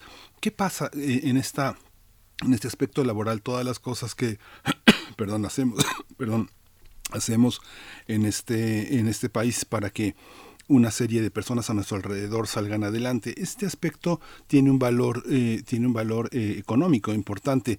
¿Cómo entender esta, esta necesidad también de sostener emocionalmente a la familia y atender el cuidado de los hijos? Sobre todo los hijos que están entre eh, recién nacidos y los primeros dos o tres años de cuidados. Hay parejas que deciden, que deciden mantener esa situación para mantener el cuidado y muchas profesionistas, muchas mujeres eh, con estudios superiores están al frente de, de, sus familias atendiendo cuestiones domésticas por iniciativa personal y sosteniendo también una parte. ¿Cómo entender eso? ¿Qué herramientas metodológicas eh, de conocimiento nos permiten entender esa situación de complejidad. También hay quien abandona aspectos profesionales para atender auténticamente, Rodolfo, la agonía, la agonía de un familiar, ¿no? Digamos que eh, alguien decide acompañar hacia el final de sus días a alguien y eh, puede tener un doctorado en farmacología, pero decide este, acompañar a su abuelo o a una persona querida en los últimos momentos. ¿Cómo entender esta complejidad? Tal vez no es eh, multitudinaria, pero sí es significativa y yo creo que en las ciencias sociales tiene un, un valor, un valor cualitativo, ¿no? ¿Cómo lo entendemos? Eh, me parece que es muy eh, acertada la observación de que eh, pues se ha estigmatizado de alguna forma a las mujeres al ligarlas necesariamente al trabajo del hogar. Pero también es muy cierto que se requiere un trabajo, a veces un trabajo muy arduo, pues para todos aquellos elementos que permiten a los miembros del hogar pues eh, eh, mantener sus actividades ya sea dentro o fuera del hogar. El trabajo reproductivo, me refiero al trabajo de mantenimiento de las condiciones de salud, de alimentación, de higiene, en fin, de, de, eh, funcionamiento adecuado del hogar requiere trabajo y alguien lo tiene que desempeñar. Pero pues ahí creo que comienza el problema, porque eh, pues se ha vuelto casi un lugar común de que esto es eh, algo que les corresponde necesariamente a las mujeres y no tienen opción más que realizar este trabajo. Creo que el imaginar que solo las mujeres pueden estar al cuidado de los hijos o de los enfermos o de los ancianos, que no hay necesidad de distribuir este trabajo eh, entre otros miembros del hogar y también eh, recibir eh, ayuda de eh, el Estado en términos de algunos servicios de cuidado, pues está haciendo mucho daño. Pero si vamos eh, a, a una cuestión, digamos, más general, de el tiempo de las mujeres y evidentemente también de los hombres para el, de- el cuidado de otros miembros del hogar y también de, de las labores domésticas, pues tiene que ser una elección de los miembros del hogar. Y si esta elección se realiza en las mejores condiciones posibles, me refiero con la libertad de disponer del tiempo, dado que hay apoyos para que, en caso de que así se decida, eh, pueda eh, solventarse el trabajo de cuidado, pues esto va a ayudar mucho a que este trabajo pues no sea visto como una obligación. ¿A qué me refiero con esto? Que eh, desde el punto de vista de las políticas públicas es muy importante que el Estado provea ciertos servicios, a veces servicios que únicamente pueden eh, dar entidades especializadas para que eh, se cuide a las personas. Por, por ejemplo, ya hay un, un avance en este sentido, eh, pensando en que se requiere un sistema nacional de cuidados, es decir, una serie de apoyos para que los niños, los discapacitados, los enfermos, los ancianos puedan tener atención especializada y no se descargue totalmente en las mujeres. Eh, las guarderías, un, un elemento muy importante para que pues, las mujeres no tengan que estar realizando dentro del hogar y en tiempo que podrían dedicar a otras actividades de cuidado de los niños. Evidentemente, los recién nacidos o aquellos que requieren una atención prácticamente continua, pues eh, tendrán que ser atendidos por algún miembro del hogar. Pero si se tiene, por ejemplo, este sistema nacional de cuidados, las mujeres podrían disponer de su tiempo para decidir o aplicarlo a, labores de, de, de cuidados y de atención al hogar o al trabajo que libremente decidan escoger. Lo mismo ocurre si hay escuelas con horarios extendidos que permiten a los niños darles alimentación, eh, extender su jornada de aprendizaje, eh, darle eh, actividades complementarias y esto también apoya a los miembros del hogar. Ya no se diga, por ejemplo, situaciones como eh, la atención de, de eh, discapacitados, por ejemplo, eh, discapacitados en, por algún tipo de padecimiento psiquiátrico, tienen un lugar o una atención que les pueda, eh, pues digamos, significar una descarga a los miembros del, del hogar también es algo que contribuiría. En fin, hay que pensar en una serie de acciones del Estado adecuadamente financiadas para que no recaigan principalmente las mujeres y éstas decidan en qué eh, utilizarán su tiempo de una forma libre. Eh, Rodolfo de la Torre, bueno, al escucharles pienso también en aquellas mujeres, en el ejemplo que ponía mi compañero Miguel Ángel Quemain, eh, de mujeres que tienen a su cargo trabajos de, crianza, ¿no? En los primeros años sobre todo, y, y, que pueden ser mujeres que tal vez algunas logran mantener su empleo. Yo lo que veo es que resulta en varios casos que a quien se le delega el cuidado de los hijos es a otra mujer, a otra mujer que puede ser la abuela, la hermana, la vecina, la tía, a veces también a los abuelos, no en su totalidad, vaya, pero sí en un buen rango de casos. Eh, ¿cómo, ¿Cómo se puede medir esto también el, para, para ampliar un poco la mirada del impacto que tiene el trabajo de cuidados sobre las mujeres, el trabajo de cuidados no remunerado?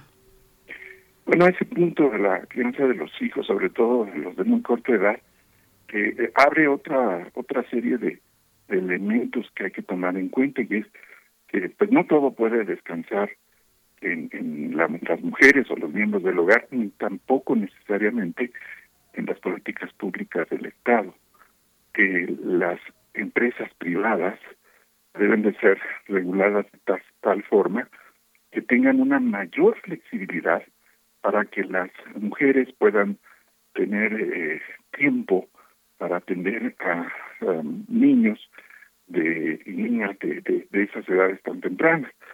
Por ejemplo, en algunos casos se requerirá eh, mayor flexibilidad en horarios, licencias extendidas no solamente para las mujeres, sino también para los hombres, lugares donde puedan, por ejemplo, amamantar a los, a los niños o tenerlos eh, con ciertas condiciones de, aislamiento respecto al ambiente laboral.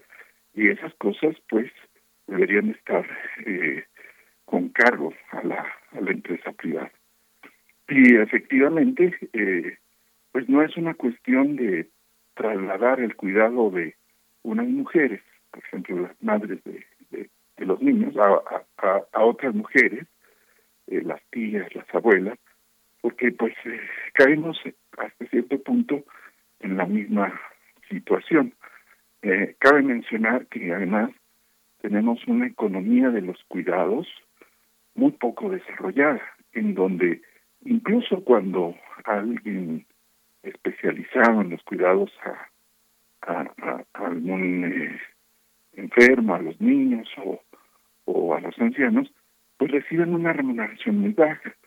Y esto en parte es debido a que no ha habido eh, recursos públicos en particular suficientes para detonar un mejor pago a quienes se dedican a los cuidados de otros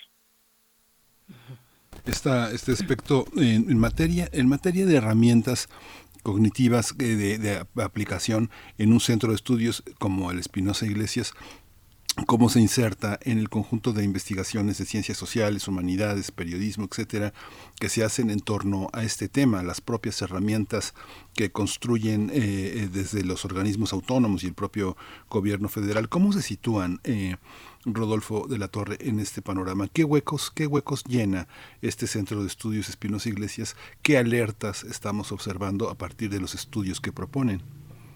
Bueno, el, Centro de Estudios Espinosa Iglesias desde 2006, 2006 eh, ha estado enfocado en el tema de movilidad social, es decir, hasta qué punto las nuevas generaciones pueden superar las condiciones de vida de las anteriores.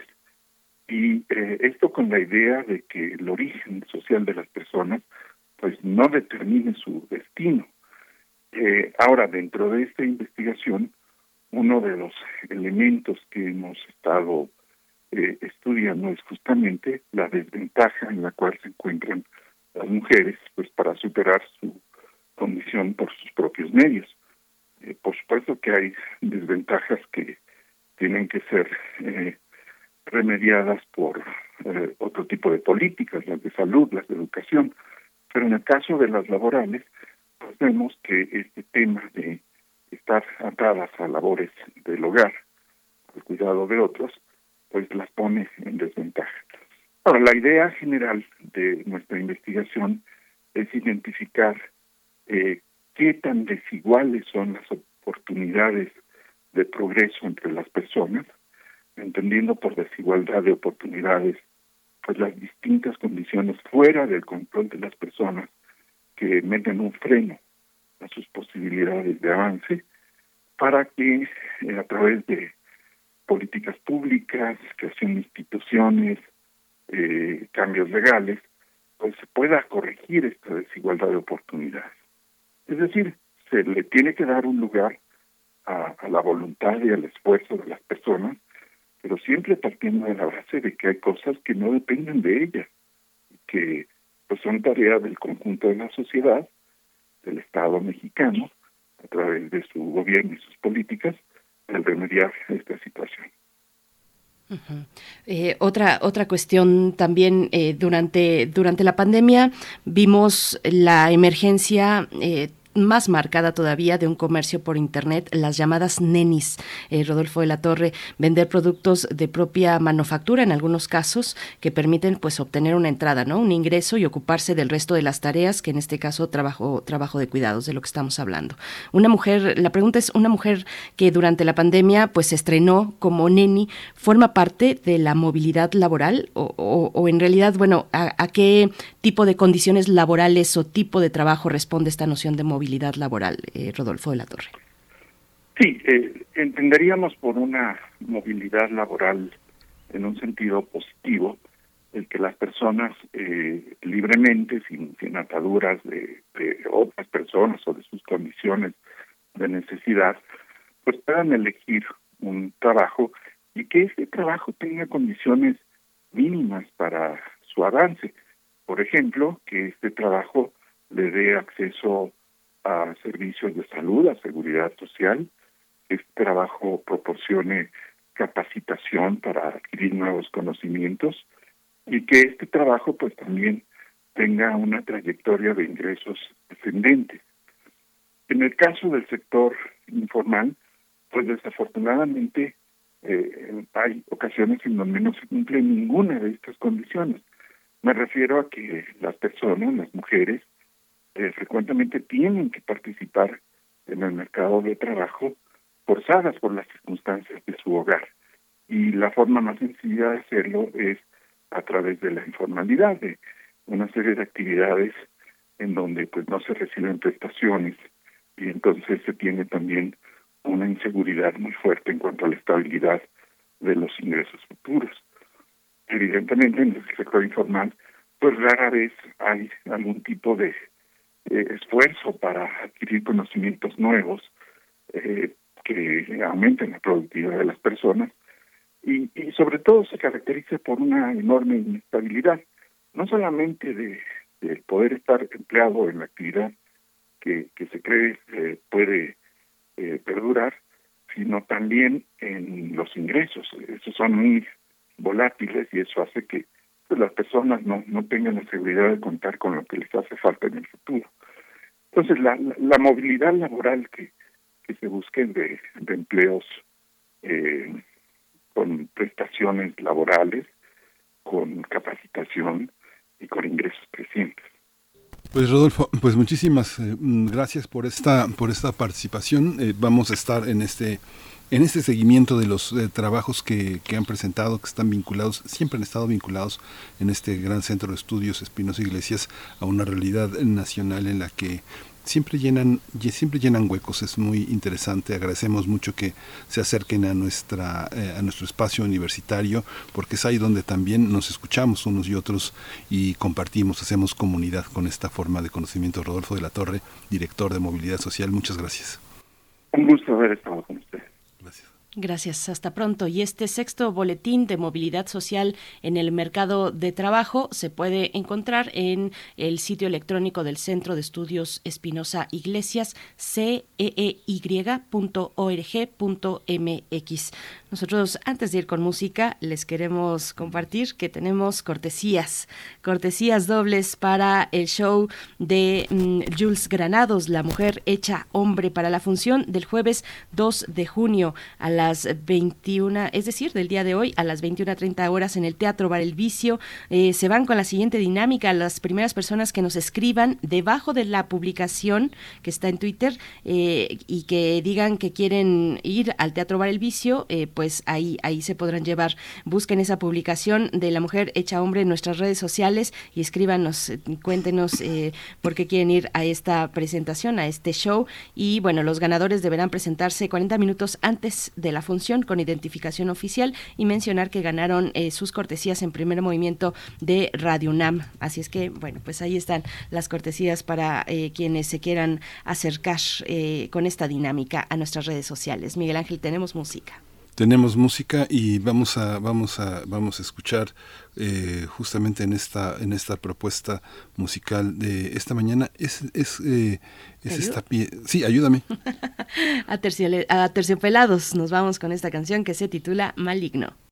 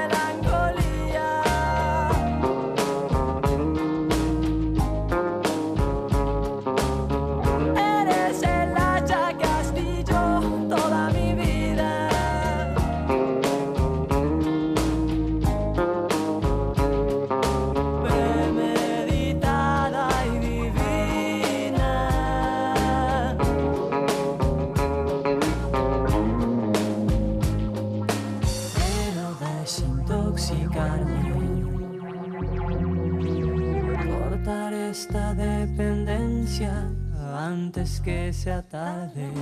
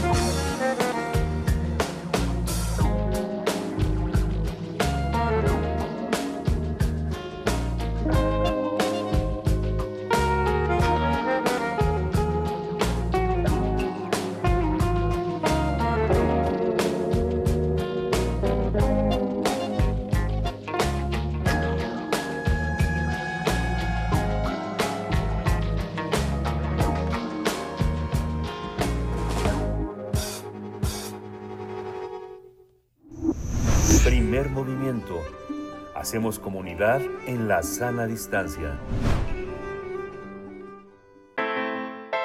Nota Internacional.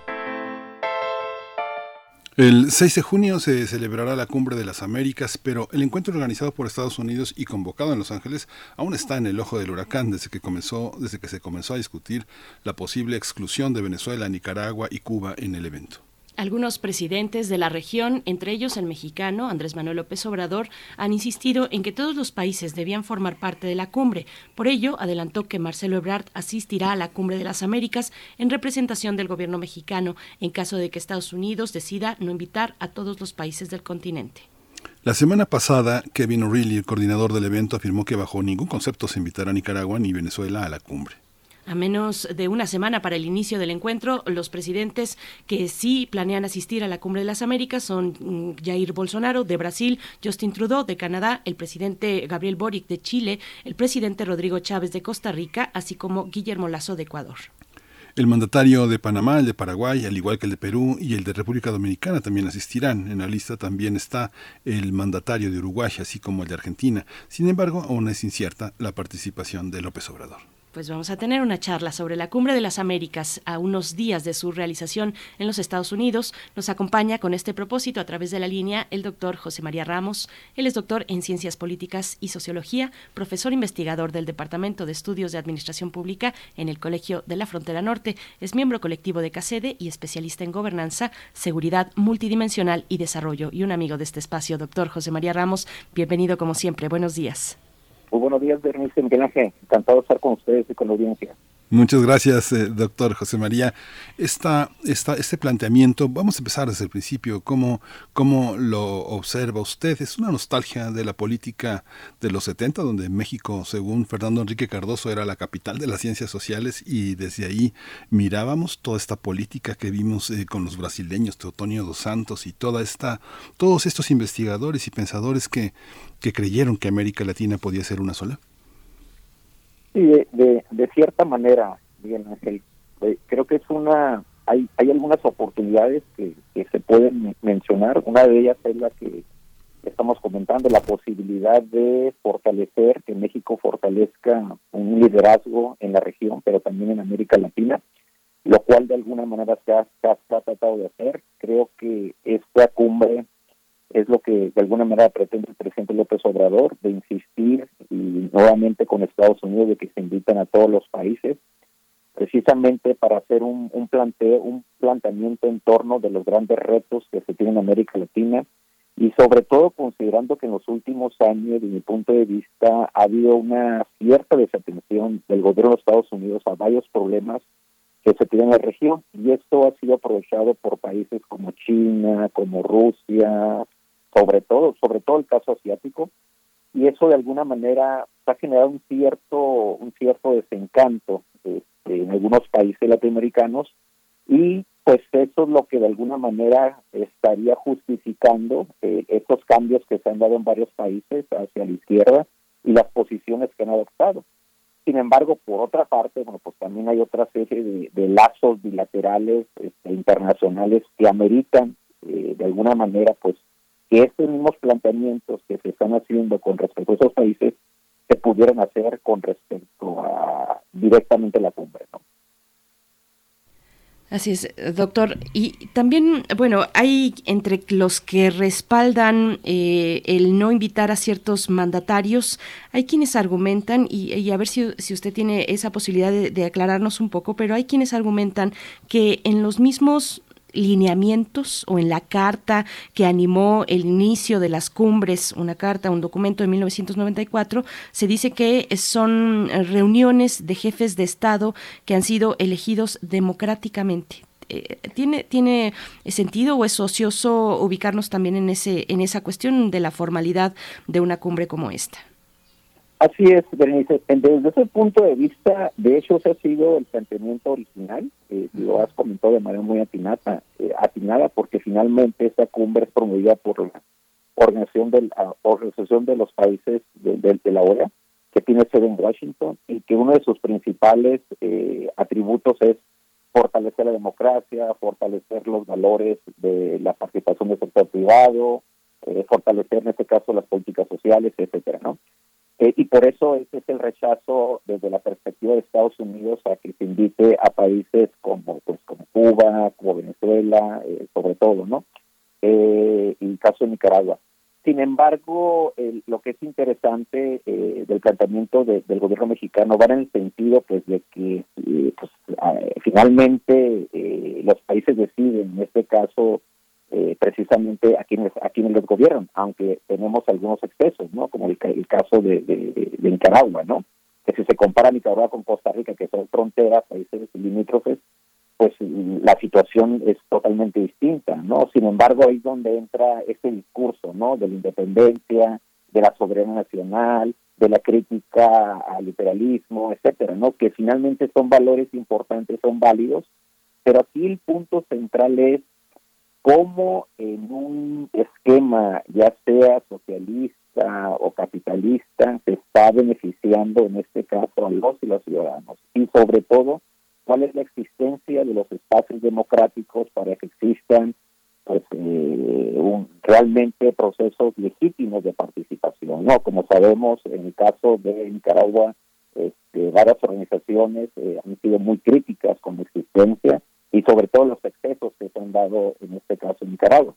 Sin embargo, está el- otro tema que me parece importante, que son los lazos bilaterales, eh, que, que, que sin duda alguna son importantes y que ameritarían, desde mi punto de vista, la presencia y la discusión de esos lazos bilaterales, porque tienen que ver con el con, con el bienestar, en este caso, de las de las sociedades en donde existan, pues ya sean sistemas socialistas este, o sistemas capitalistas. Yo creo que ese es el, es el, es el punto central. Se está o no beneficiando, en este caso, a las comunidades y las sociedades al margen del, del propio sistema que ellos mismos han decidido elegir. Hay otro aspecto, el, el aspecto que comenta mi compañera Berenice, bueno, es, es fundamental en el sentido en el que hay una ética, una, una manera de concebir el tema de la democracia, la participación ciudadana, eh, la relación con la equidad, la justicia. Y uno ve en Latinoamérica en una eh, heterogeneidad de avances en, en materia de derechos humanos, de reconocimiento de la libertad de expresión, a la libertad de prensa, a la libertad de movilidad, al reconocimiento de lo indígena, a la participación de las mujeres, a las interrupciones de la- del embarazo. Todas esas materias forman parte de esta eticidad que marca el continente. Hay muchas críticas que desde el punto de vista de cómo organiza el pensamiento la cuarta transformación parece que son resultado de pensamientos adversarios. Sin embargo, habría que hacerse de la vista gorda cuando se trata de ver la justicia en Cuba, la justicia en Venezuela y la justicia en Nicaragua para no abonar al capitalismo y al imperialismo y al neocolonialismo ni a la globalización. ¿Cómo, cómo hacer ahí? ¿Nos hacemos de la vista gorda o cómo es? No, es, muy difícil, Miguel Ángel, sobre todo porque son valores eh, muy intrínsecos de las sociedades, son valores que atentan con, con los principios eh, básicos de la democracia y son principios que sin duda alguna en la medida que están afectando directamente los derechos humanos de las personas, eh, de las familias y sobre todo los grupos vulnerables, en este caso mujeres, vaya pues no no yo creo que sí son sí son este, sí deberán puestos sí deberán ser puestos a discusión este y obviamente ese es parte un poco del, debate que está planteando Estados Unidos.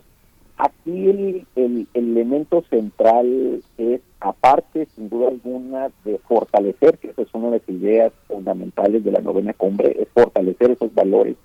Aquí lo interesante y yo creo que, que es lo que no se había dado en los últimos años es que en este caso México está planteando o pretende plantear una cierta independencia con Estados Unidos. Yo creo que ese es un, eso es un tema central y lo vimos en el debate de la, de la reforma eléctrica. ¿no? Es decir, en qué medida se están planteando ciertos temas que tratan de disminuir la simetría y la subordinación en una serie de políticas públicas, le hace el caso de energía, le hace este, el, incluso situaciones que tienen que ver con, con el tema de los de la, de la fortalecer una mayor eh, equidad en los procesos comerciales, eh, que, que son temas, digamos, muy importantes en la agenda entre ambos países.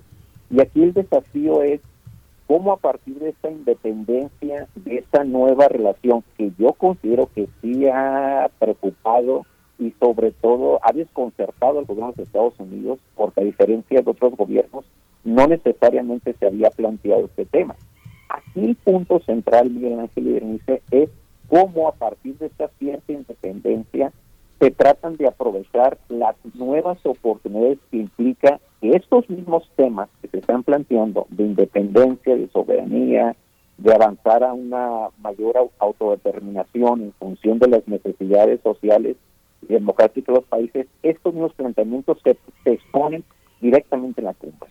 Yo creo que esa es, la importancia de esta reunión, estos mismos planteamientos acerca de la libertad, acerca de, de fortalecer un, un- mayor nacionalismo en las políticas públicas en función de las prioridades nacionales de cada país, se exponen en, en esta cumbre. Y esa es parte del debate, precisamente la deliberación, la discusión sobre estos temas y sobre todo pues disminuir una preocupación que, que ha, ha estado planteando y lo vimos en el debate pasado, eh, la influencia en algunos casos excesiva del sector privado que no necesariamente favorece las prioridades nacionales y que ha sido uno de los temas centrales. Y que incluso, fíjense, ese es un tema que está planteado dentro del TEMEC, es decir, cómo eh, el sector privado es un actor central, pero que también se deberían fortalecer las prácticas que favorecen, en este caso, las acciones en contra de la corrupción y sobre todo fortalecer una ética, una mayor transparencia y una mayor responsabilidad social. Pues, eh, doctor José María, me, quedo también con esta idea anterior de que tendríamos que revisar la legitimidad o lo prolijo de los procesos electorales en toda la región, la verdad. Pero, pero bueno, eh, en, esta cuestión de la agenda, ¿qué temas específicos ve usted relevantes para tratar en la cumbre? ¿Cómo se está planteando la agenda eh, y, y en qué nivel la cumbre pues puede ser un escenario importante para así emprender acciones de, de impacto en estas problemáticas existentes? Ya la antesala de la cumbre pues nos ha dado mucho de qué hablar, eh, sobre todo en términos de lo político, pero ¿cómo, cómo lo ve usted? ¿Cuáles son esos temas específicos relevantes en, en la agenda pues eh, regional, pero también bilateral? Está por supuesto el tema de la migración ahí presente todavía no resuelto desde los Estados Unidos, pero ¿cómo lo ve usted? Sí, vamos a un comentario rápido, Berenice, sobre el tema de la legitimidad. Mira, sin duda alguna, el hecho de que en los últimos años eh, se esté dando un vuelto muy interesante hacia opciones de gobierno de izquierda en varios países de la región. Lo vimos en el caso de Chile, lo estamos viendo en el caso, muy probablemente en el caso de Brasil, el de Lula. Eso es una llamada de atención, en este caso, para Estados Unidos y sobre todo desde la necesidad de una mayor presencia en estos procesos de toma de decisiones que benefician, en este caso, a- al país, no a los países, ¿no? Ese es un tema central. Eso lo hilo con la pregunta que, que me espero que me parece muy importante. Formalmente, eh, eh, la reunión va a abordar eh, los temas que, que- que son, digamos, la parte central, en este caso de la, de la OEA, en el sentido de la democracia, los, los, el tema de la gobernabilidad, etcétera.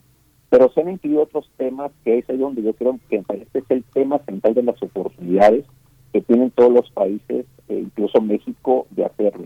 Uno, pues tiene que ver este, con, con los temas que vimos, que vivimos durante esos dos, esos dos, dos últimos años. Es decir, el tema de fortalecer toda una agenda económica post pandemia. Ese es un tema fundamental para los países de la región. Y para, para que logren apreciar los vínculos que tenemos con Estados Unidos, cerca del 80% de nuestras exportaciones van hacia Estados Unidos. Esas exportaciones se disminuyeron cerca de un 10% eh, precisamente a raíz de la pandemia. Y ese va a ser uno de los temas centrales. Cómo fortalecer la, la reactivación de del comercio en un contexto de las contracciones. Nosotros suscribimos un tratado, eh, un- una nueva extensión del tratado en julio del, del 2020.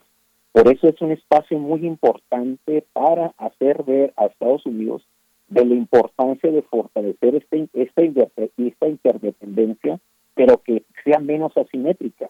Por eso cuando yo menciono, insisto, en la relevancia de este planteamiento que hace el gobierno mexicano de fortalecer o tratar de disminuir la dependencia con Estados Unidos, de fortalecer un cierto liderazgo, en este caso regional, con, con, Centroamérica, con los países del Caribe, que en principio no existirían, y con América del Sur, va en ese sentido, ¿no? Es decir, en un contexto de que la energía, el cambio climático, el desarrollo sostenible, que la Agenda 2030 son importantes, bueno, en ese sentido, estos temas se pueden presentar en, la reunión y exigir a Estados Unidos, por ejemplo, un tema que me parece fundamental. Es decir, Estados Unidos quiere atender los, los eh, las causas de la inmigración y para eso planteó, desde mi punto de vista, un programa de desarrollo muy interesante. Sin embargo, los cerca de 4 mil millones de dólares que propuso para disminuir las causas de la migración de los países del norte no han llegado. Y no han llegado en parte porque aquí entran los otros temas que hemos mencionado de la cumbre. Estados Unidos ha cuestionado que, los países del norte, sobre todo El Salvador eh, y Honduras, pues no están fortaleciendo la transparencia, no están fortaleciendo los valores de la democracia y por lo tanto, si yo les canalizo recursos para es, para disminuir, la, la, las causas de la migración, de los grupos migratorios, ¿qué va a pasar con esos recursos? Y ahí es donde entra otro tema fundamental de la reunión. ¿Cómo fortalecemos el papel de los jóvenes, de la sociedad civil, del sector empresarial en estas políticas que tratan de reactivar los flujos de reactivar las economías. Entonces, si, en esos países no existen los suficientes espacios democráticos y la libertad para avanzar en esas iniciativas, pues en parte se justificarían estas estas restricciones de Estados Unidos, pero ahí tienen pero ahí tiene un, dilema Estados Unidos. Si no canalizo, si no fortalezco estas instituciones o estas sociedades civiles, pues los flujos van a seguir. Por lo tanto, ese es un tema fundamental, es uno de los temas que se, otro de los temas que se, de lo de que se pretende este, fortalecer en la reunión, un supuesto acuerdo que me parece importante para todos los países de la región por lo que significa el tema de las remesas. México es el segundo país receptor de remesas a nivel internacional, ya superó a China, solo lo supera a India y el año pasado este, recibimos cerca de 54 mil millones de dólares. Por lo tanto, los flujos migratorios y no, y no eventual, es incluso, por ejemplo, está el otro tema de la reforma migratoria. Ahí sería el espacio para que México planteara al Partido Republicano, que es el renuente, de la importancia de avanzar una reforma migratoria que, beneficiaría a cerca de 8 millones de, personas en situación de en Estados Unidos, pero que en este contexto de reactivación de las economías de la región vaya, pues una mayor migrante, mayor procesos migratorios regulados le hace visas eh, temporales hace dos, hace dos años, hace dos serían muy importantes. Entonces, migración, cambio climático, energía, temas comerciales, reactivación, son los temas que van a estar presentes y es la oportunidad que tienen todos los países de exigir menores este, acciones negativas por parte de Estados Unidos y avanzar precisamente a lo que se quiere, ¿no? este, una comunidad de América del Norte, en donde todos este, o la mayoría estén en favor de la democracia y la gobernabilidad, pero sobre todo de mejores políticas para su sociedad. Pues doctor eh, José María Ramos, muchas gracias por siempre por esta por esta eh, capacidad de plantear estas radiografías tan profundas en, en, un problema en un problema que está tan politizado, tan agitado, tanto por la derecha en Estados Unidos como por nuestras derechas múltiples y las oposiciones aquí nacionales. Muchas gracias siempre por su punto de vista tan, tan equilibrado. Siempre es un placer estar con usted, doctor en Ciencias Políticas y Sociología. Gracias. Muchas gracias, Miguel Ángel. Nos en comunicación. sí, doctor. Gracias. Adiós. Hasta pronto, pues estamos en esa antesala de la Cumbre de las Américas del 6 al 10 de junio en Los Ángeles, California. Yo me quedé pensando, ahora, bueno, mencionabas las, las derechas, las derechas de uno y otro lugar, eh, y también en las izquierdas. Me quedé pensando si el paso que dio Chile eh, nos da cuenta de, una izquierda bolivariana, la de Cuba, la de la, la hecha en Venezuela, o es otro tipo de asidero, de ideas, la que nutre a esta izquierda que hoy gobierna Chile. Pero bueno, nos vamos a ir con música, con música y también a despedir a la radio Nicolaita. Mañana nos encontramos a las 8 de la mañana. Esto está a cargo de Fito Páez, dos en la ciudad para cerrar esta hora y volvemos después del corte. Gracias.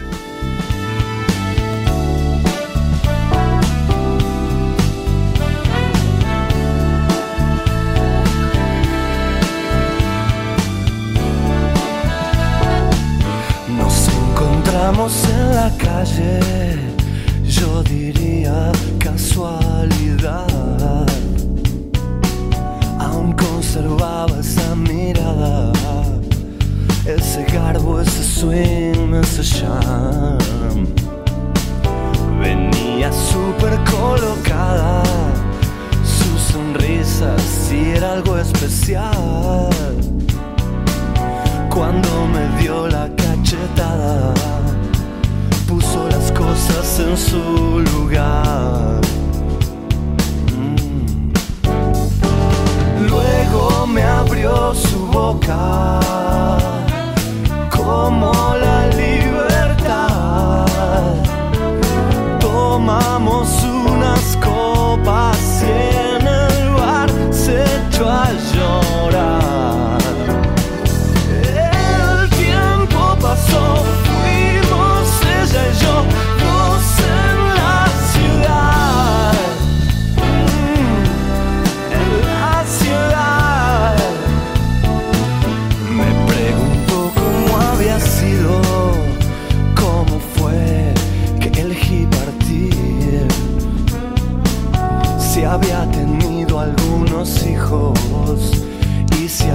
alguna vez fui tan feliz. Le pregunté si estaba sola, ella sí que sabía fingir. Que ingenuidad no era una boba, era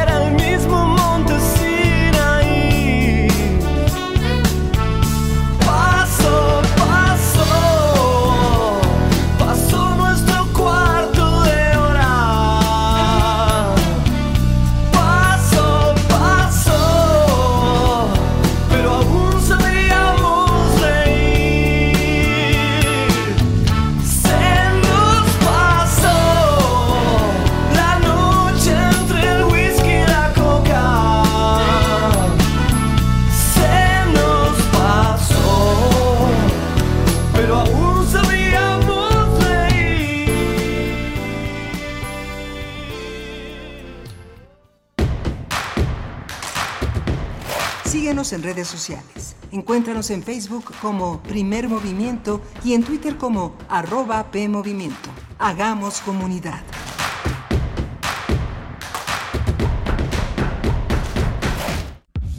Poesía, estambre de voces, lirios en verso y raigones de memoria. Para crear diversidad, a fecundar la tierra con la palabra. Bacal Nicté, Sembraste Flores, un encuentro con las lenguas indígenas. Segunda temporada. Estreno, jueves 2 de junio a las 10 horas por el 96.1 de FM. Radio UNAM, Experiencia Sonora. Oye, ¿qué onda con esas de Movimiento Ciudadano? ¿De qué o qué? Como que ya crecieron, ¿no? Nah, siguen siendo un movimiento pequeño. Nomás gobiernan en Jalisco, Nuevo León y uno que otro lugar por ahí regado. No, pues nada más. Jalisco y Nuevo León. No, pues eso sí.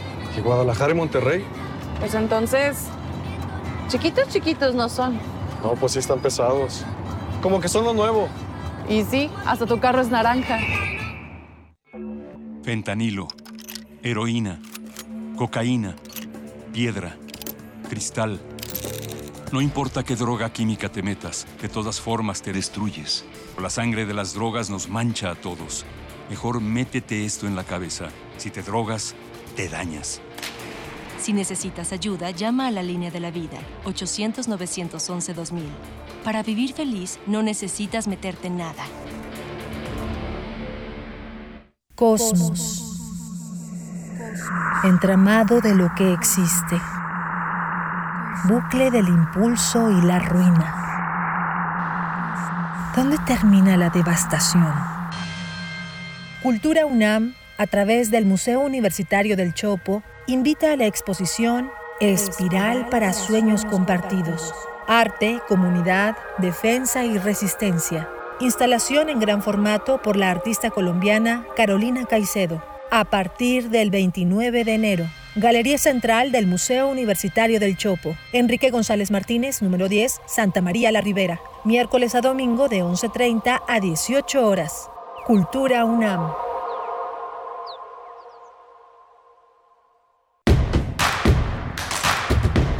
Encuentra la música de primer movimiento día a día en el Spotify de Radio UNAM y agréganos a tus favoritos.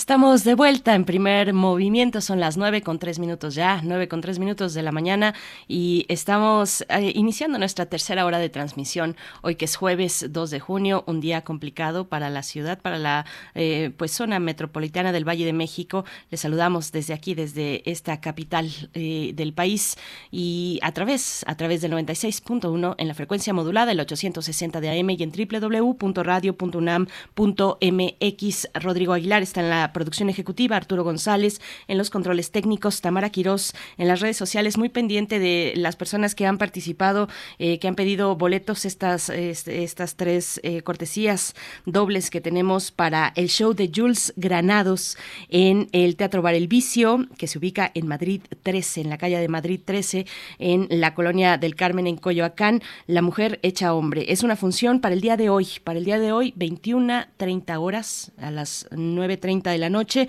y tienen que llegar 40 minutos antes de la función, pues para que puedan eh, gestionar sus cortesías. Y tenemos ya a los ganadores, a los ganadores que se pusieron las pilas y rápidamente dijeron, yo quiero boletos para este espectáculo en el Teatro Bar El Vicio. Se, se trata de Eduardo Landeros Albores, Edgar Abraham Vargas Cruz y Arturo Hernández Francisco. Eduardo Landeros, Edgar Abraham Vargas Cruz y Arturo Hernández Francisco se llevan cada uno su cortesía doble para esta noche, para disfrutar y nos cuentan, ¿eh? Nos cuentan cómo les fue en este espectáculo de Jules Granados, La mujer hecha hombre. Y bueno, mi compañero Miguel Ángel Quemain se tuvo que retirar a atender unas cuestiones, unas cuestiones personales, pero pues nos, nos deja aquí con muchos temas, con muchos, eh, todavía con una hora por delante en la que tendremos la participación del doctor Alberto Betancourt. La mesa del día son, es de los mundos posibles y hablaremos de la integración con Estados Unidos o independencia, integración con Estados Unidos o independencia de América Latina, claroscuros del discurso del presidente Andrés Manuel López Obrador en La Habana. Bueno, ahora que venimos de esta charla también sobre la cumbre de las Américas, que ya estamos a pocos días, a cuatro días, cuatro días de que se emprenda este evento que tanto, pues, tanto debate nos ha dejado. Yo les lanzaba, pues, esta pregunta de qué se nutre la nueva izquierda o la izquierda, no le voy a decir nueva, pero para algunos sí será así, eh, la izquierda chilena que ahora gobierna a ese país. Eh, un poco para empezar a distinguir de qué estamos hablando, de qué hablamos en la región cuando hablamos de izquierda o hablamos de izquierdas, por supuesto, eh, pero si, si esta que ahora dirige el país se aleja o se distancia de la que conocemos como izquierda bolivariana, la que dio origen al régimen cubano, al régimen venezolano, pues bueno, cuéntenos, cuéntenos en redes sociales, queremos saber sus opiniones, sus comentarios, también si están por acá en, el, en Ciudad de México, en el Valle de la zona metropolitana, pues que nos cuenten cómo les va con el tránsito, que está complicado en algunas zonas. Cuéntenos ustedes, cuéntenos si ya han tenido, pues han visto algún tipo de bloqueo, si se les ha dificultado el traslado a sus actividades. Y pues bueno, vamos, vamos a estar aquí con ustedes todavía una hora acompañándoles y leyendo sus comentarios. Nos dice Franz Café, además Estados Unidos, bueno, antes nos decía que los derechos humanos son pues como un caballo de batalla. Dice acá, ajá, los derechos humanos son instrumento de intervención de Estados Unidos, dice Franz Café, lo mismo que la lucha contra el narcotráfico. Para Estados Unidos se pueden violar los derechos humanos siempre y cuando los gobiernos tengan elecciones, aunque no haya democracia.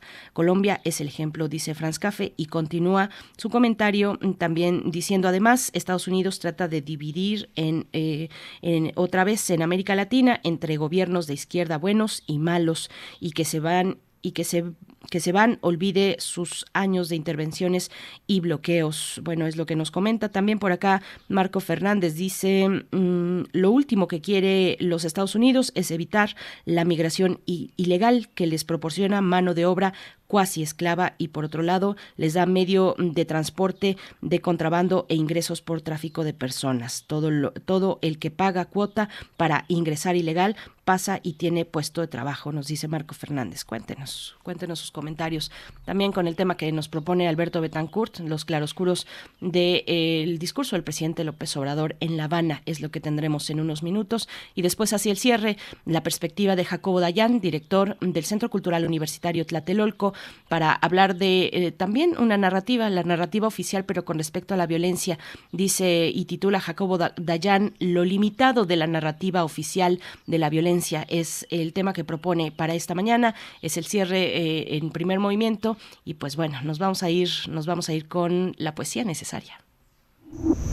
Primer movimiento. Hacemos comunidad en la sana distancia.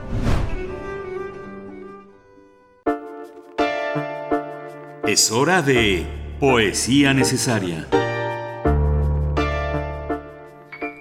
Bueno, pues ya les dije que voy a estar insoportable, insoportable con el mes del orgullo, porque creo que hay desde la poesía mucho que explorar. Entonces es una buena razón para eh, compartir la poesía del día de hoy desde ese horizonte. Se trata de César Cañedo, poeta sinaloense, muy joven él, eh, doctor en letras por la UNAM y profesor de la Facultad de Filosofía y Letras también de esta universidad.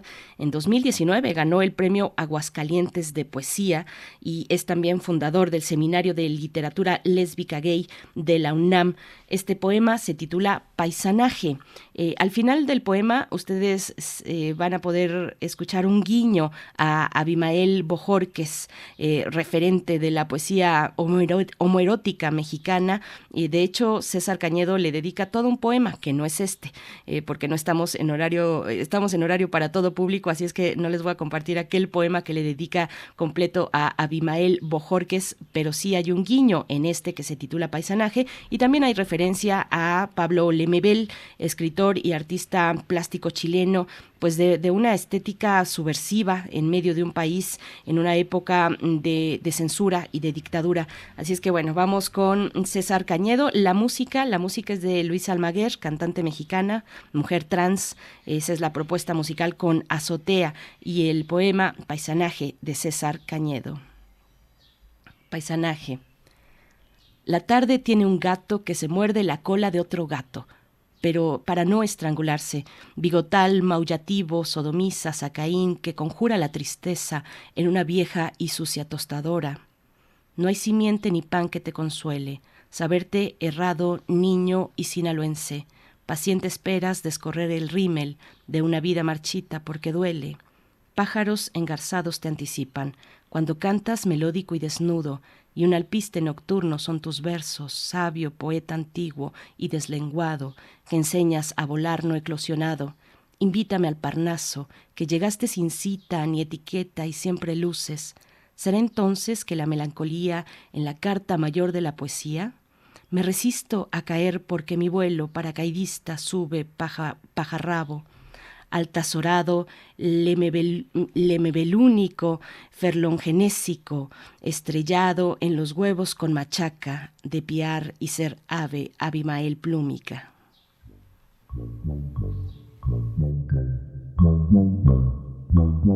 En la azotea me acuerdo más de ti, la señora en el tendedero, tinacos y perros de azotea, te quiero siempre aquí. Somos iguales de nuestros colmillos y de cicatrices.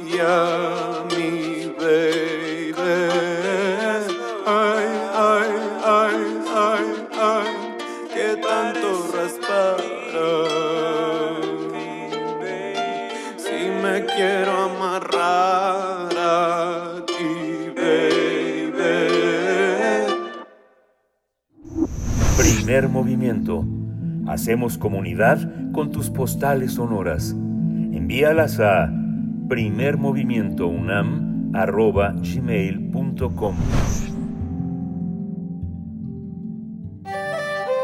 Mundos posibles. Ya se encuentra con nosotros el doctor Alberto Betancourt, doctor en Historia y profesor de la Facultad de Filosofía y Letras de la UNAM, coordinador del Observatorio del G20, ahí mismo en Filosofía, para hablar de la integración con Estados Unidos o independencia de América Latina, claroscuros del discurso del presidente Andrés Manuel López Obrador en La Habana, ese discurso a principios de mayo. Doctor Alberto Betancourt, bienvenido, buenos días. Hola Berenice, muy buenos días. Qué potente poesía acabas de leer y qué sabroso el guiro en la música que escogiste. Qué atmósferas tan sugestivas nos presentas tan seguido. Me agrada que, te guste y estaremos compartiendo así música, pues en este mes del orgullo, del orgullo LGBT, eh, pues hay mucho que explorar en la poesía y mucho también que conversar sobre este discurso del presidente López Obrador en La Habana, este histórico discurso que empezaba diciendo, sin afán de exaltar el chauvinismo que casi todos los latinoamericanos llevamos dentro, se puede asegurar que Cuba fue durante casi cuatro siglos la capital de América. Alberto Betancourt. Sí, es un, un discurso el que pronunció el presidente Andrés Manuel López Obrador el domingo 8 de mayo en La Habana, que yo creo que vale mucho la pena leer y releer. Es un discurso en muchos sentidos histórico, un documento que pues va a tener un gran impacto en la historia de México, en la historia de las relaciones entre México y Cuba. Yo diría que incluso en la historia de América Latina y en la relación entre América Latina y Estados Unidos y por eso creo que vale la pena leerlo con cuidado y revisarlo. Es un discurso, yo diría que complejo. Eh, ese día el presidente yo diría que dividió su, su intervención en tres partes. En la primera yo diría que abordó lo que propiamente se podría llamar, ahora voy a usar la palabra discurso histórico, pero en otra acepción, el presidente normalmente cuando habla de historia lo hace desde un punto de vista, eh, podríamos decir, más bien retórico, no eh, ciceroniano, podríamos decir. Es decir, no está realmente en la mayor parte de las ocasiones en las que evoca la historia de México, sobre todo la del siglo XIX, no está eh, abordando el tema de la historia, sino que yo diría que está usando la historia está usando los símbolos de la historia para su discurso político. Digamos, es un discurso en el que lo que predomina es la intención política y va manipulando la historia para presentarla de tal manera que se acomode a lo que él quiere legitimar. Pero en el caso de La Habana, yo diría que realmente se metió a hacer un discurso que hablaba propiamente de la historia. de la fraternidad, de las, de las estrechas relaciones que ha habido entre Cuba y México, y lo hizo pues de una manera muy sabrosa, con una gran profusión de datos. Eh, mencionó a Pedro Santacilia, por ejemplo, quien fue esposo de la hija de Benito Juárez, de su hija Manuela, fue yerno de Juárez y se encargó de su familia, de la familia de Juárez en Estados Unidos en el exilio, como una importantísima contribución a la resistencia mexicana en contra de la intervención francesa. Evocó a, José Martí, quien pues abandonó México al encumbrarse Porfirio Díaz y dijo, y esta frase la fue citada por el presidente de México, es una frase de Martí, con un poco de luz en la frente no se puede vivir donde hay tiranos. Termina la cita. Puso también en escena a Catarino Garza, un personaje interesantísimo, quizá fue de las partes más atractivas de su discurso, quien encabezó en 1891 una primera insurrección armada contra Porfirio Díaz y después pues escribe algunos interesantes capítulos del, del internacionalismo mexicano en Costa Rica, en Colombia, en sus múltiples relaciones con Cuba. Esta primera parte del discurso en La Habana fue realmente muy sugerente, llena de datos, eh, original en cierto sentido. Eh, yo creo que fue muy, muy, muy bella. Y luego vino una segunda parte de, de su discurso, en, en esa misma intervención, en la cual el mandatario mexicano anunció que no asistiría a la cumbre de las Américas si se excluía Nicaragua, Cuba y Venezuela. Y yo digo que al fijar una posición de esa naturaleza, desde La Habana, pues hizo muchas cosas simultáneamente. Yo diría que afianzó la presencia mexicana en Centroamérica y en América Latina. De alguna manera, son estas cosas que se pueden hacer con las palabras, sobre todo en ciertas circunstancias de enunciación, pues de alguna manera yo diría que cambió la correlación de fuerzas entre Latinoamérica y Estados Unidos. Por otra parte, suscitó una gran simpatía por parte de los presidentes de Bolivia, de Argentina, de Chile, y pues provocó una seria preocupación eh, en el Departamento de Estado de los Estados Unidos. Yo diría que puso de alguna manera en jaque y cuestionó y metió en un embrollo a la cumbre de las Américas. Y en ese sentido, pues yo diría que en esta segunda parte de su discurso, pues adoptó una actitud que pues podríamos calificar de antiimperialista, una, una postura que, que plantea la dignidad de América Latina, que plantea la necesidad de la no exclusión, del respeto a la soberanía de los países, eh, me pareció muy importante. Y luego vino una tercera parte del discurso, que a mí me sorprendió mucho, muy breve, pero muy importante, ya, ya en la versión estenográfica que nos envía a los periodistas la Presidencia de la República, son dos parrafitos, pero yo les concedo una enorme importancia y me preocupan porque en esta tercera parte, sorpresivamente el presidente reitera, bueno, sorpresivamente en el contexto del discurso que estaba pronunciando, no sorpresivamente en su propio discurso, porque es lo que voy a decir ahora, son ideas que él ha mencionado por lo menos en siete u ocho ocasiones, y de hecho pues les vamos a compartir en redes, si nos hace el enorme favor nuestra querida compañera Tamara Quirós, un artículo que se llama justamente El peligroso ideal de la integración a Estados Unidos, que nos hizo favor de publicar la revista Común. En esta tercera parte el presidente sorpresivamente reiteró la idea de la integración de América Latina a Estados Unidos, el apoyo mexicano a Estados Unidos en su conflicto con China, la idea de que el crecimiento de China es un peligro, y una muy, muy bizarra y yo creo que frágil, insostenible idea de que si Estados Unidos conserva su poder económico, se conjuraría el peligro de una conflagración militar.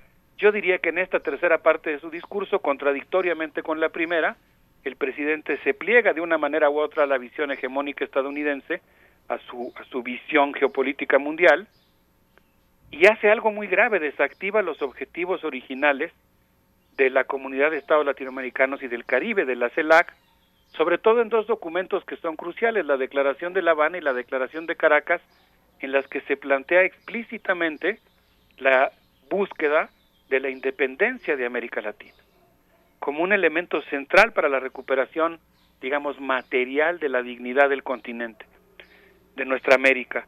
Y yo creo que en esta tercera parte de su intervención, pues el presidente de México abrió la puerta a la resurrección del ALCA, del Acuerdo de Libre Comercio de las Américas, nos alejó de la República Popular China y desperdició la posibilidad de que México juegue un papel distinto y desde mi punto de vista más correcto y más importante en la política internacional, que consista en promover un modelo económico más justo, pensando en esto que él menciona respecto al desequilibrio entre Estados Unidos y China. Eh, yo creo que el papel de México no es apoyar a Estados Unidos en esa competencia, el papel de México tiene que ser el promover un desarrollo económico más justo, más equilibrado, más incluyente en el planeta. Y lo mismo en el tema del, del desarme y de la construcción de la paz, Berenice. Pues pones muchos elementos en la mesa, doctor Alberto Betancourt, porque como, como bien dices, hizo muchas cosas simultáneamente y como es de esperarse de un discurso político en toda regla, tuvo este pues distintos destinatarios y más cuando se trata de un foro pues de relevancia regional que si bien fue una cuestión bilateral pues tuvo el impacto que ya nos comentas y que hemos visto pues cómo ha metido en distintos embrollos a las, los preparativos de la cumbre de las Américas. Decía en esa parte en una parte hacia el cierre de su discurso el presidente López Obrador eh, inmediatamente después de hablar de su postura sobre el bloqueo de los Estados Unidos a Cuba eh, que, que, dijo en sus palabras, he dicho con toda franqueza que luce que luce mal el gobierno de Estados Unidos utilizando el bloqueo para impedir el bienestar del pueblo de Cuba con el propósito de que este, el pueblo de Cuba, obligado por necesidad, tenga que enfrentar su propio gobierno. Inmediatamente después de eso mm, eh, dice, pero también sostengo que ya es tiempo de hermandad y no de confrontación y continúa diciendo, es el momento de una nueva convivencia entre todos los países de América porque el modelo impuesto hace más de dos siglos está agotado, no tiene futuro ni salida y ya no beneficia a nadie, Alberto. Betancourt. Sí, muchísimas gracias por evocar esta parte del discurso, Berenice. Efectivamente, lo que pasa es que él, yo diría que prosigue esta idea. Mira, mira, yo diría que en el discurso adopta una actitud antiimperialista en el sentido de defender la dignidad de Cuba, cuestionar la inmoralidad del bloqueo, pero al mismo tiempo yo diría que él adopta lo que podríamos llamar una actitud panamericanista, una actitud que confía en la integración de América Latina con Estados Unidos bajo un modelo que se parece mucho a lo que él ha evocado en otras ocasiones, la Alianza para el Progreso. Y yo creo que esta concepción, bueno, antes de, explicar un poquito sobre esta concepción, pero o de, o de pronunciar mi opinión, eh, quisiera decir que la primera parte del discurso y la segunda son tan deslumbrantes, digamos, son tan impactantes por, por su novedad, por su peso, por su trascendencia histórica, que de alguna manera han eclipsado la tercera. Y yo lo que pienso es que no podemos fragmentar el discurso, sino que es muy complejo y hay que tomar las tres partes. Y la tercera habría que tomarla en serio. Y creo que una manera de hacerlo es tratar de rastrear a qué se refiere el presidente Andrés Manuel López Obrador cuando habla de integración. Y a mí se, yo pienso que una de las maneras de rastrear esta concepción que de integración económica con Estados Unidos que él tiene y que ha sostenido reiteradamente en muchos discursos, pues podría ser rastrear lo que está ocurriendo con el caso del tren Maya y con toda la región sureste. Por ejemplo, el 23 de febrero del año en curso, se firmó en Quintana Roo una carta de intención con los siete gobernadores del sureste, esto lo anuncia el embajador de los Estados Unidos, Ken Salazar, para promover el desarrollo sustentable que tiene según dijo el embajador, como principales promotores a la organización eh, Natural Conservancy, a la Agencia para el Desarrollo Internacional de Estados Unidos y a la Cámara Americana de Comercio. En esta ocasión, el embajador Ken Salazar, que ha acompañado al presidente Andrés Manuel en varias de sus giras por el sureste y que está realmente inmerso en todas las obras de infraestructura, inversión y reordenamiento territorial que van correlacionadas con el tren Maya, y que en ese sentido sí podríamos decir que el tren Maya no son una vía de 5 metros o de 7 metros, sino que es realmente un megaproyecto que está refuncionalizando el territorio. El embajador de los Estados Unidos ahí dijo que el ideal para atraer inversiones estadounidenses a la región sureste es Cancún. y que ahora pues habrá que expandir ese modelo a los siete estados eh, de cuyos, cuyos gobernadores estuvieron presentes en la reunión. En esa sesión, por citar un ejemplo, bueno, estuvieron la mayoría de los gobernadores, eh, lo mismo que un poquito más tarde, en una siguiente reunión que se realizó el 19 de mayo, en la que estuvieron los gobernadores Rutilio Escandón de Chiapas, Alejandro Murat de Oaxaca, Carlos Manuel Joaquín de Quintana Roo, eh, Carlos Manuel Merino de Tabasco, Mauricio Villa de Vila, perdón, de Yucatán, y un representante del gobernador García de Veracruz. Entonces, yo no es que me salga del tema porque lo que estamos llamando es a, leer, a discutir, a comentar el discurso de La Habana, pero creo que esta tercera parte en la que el presidente menciona la integración con Estados Unidos es una parte que él también se toma muy en serio y que pues tiene que ver con una visión desarrollista que considera que la llegada de inversiones norteamericanas pues detonará procesos económicos eh, de bienestar. Es así como él lo conceptualiza.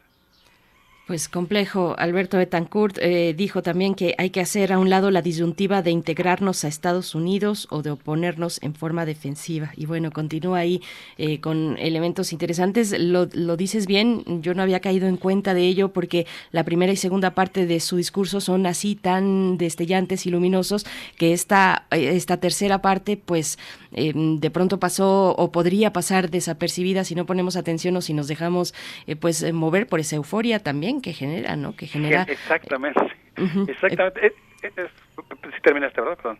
Sí, no, no, adelante, Alberto. No, no, es sí. que lo dices muy bien, yo creo que como que deslumbra, digamos, ¿no? Uh -huh. De alguna manera es tan entusiasma esta, esta novedosa actitud de dignidad, bueno, no novedosa, pero digamos, pensando en algunas de las administraciones más recientes, México ha dado muestras de eso en muchas ocasiones, pero digamos, pensando en la obsequiosidad de Vicente Fox o en la sumisión de algunos otros presidentes mexicanos recientes, pues entusiasma tanto, genera un destello, y entonces de pronto uno podría dejar pasar, cuando yo creo que no es el caso y no nos conviene, pues por ejemplo esta, esta enemistad simbólica con China, ¿no? ¿Por qué tendríamos que alejarnos de China o por qué tendría que mencionar el presidente de México que vamos a apoyar a Estados Unidos en su conflicto con China? ¿Por qué no mejor decir que queremos un país que se lleve bien con Estados Unidos, con China y con la Unión Europea, que no se mete en ese conflicto? Eh, creo que eso sería muy muy importante. Por supuesto. Pues vamos, vamos entonces con la intervención del doctor David Barkin, si, si nos quieres comentar. Sí, como no, es un gran honor para mí que un amigo, David Barkin, un, un investigador acucioso de los efectos negativos que ha tenido en el medio ambiente el Tratado de Libre Comercio de América del Norte, nos haga el honor de compartir algunas palabras sobre los efectos que tiene este modelo de integración que desde mi punto de vista personal tenemos que impedir. Vamos a escuchar a, a, David Barkin, profesor distinguido de la Universidad Autónoma Metropolitana, Universidad Hermana. Vamos. Buenos días, soy David Barkin de la Universidad Autónoma Metropolitana en Xochimilco.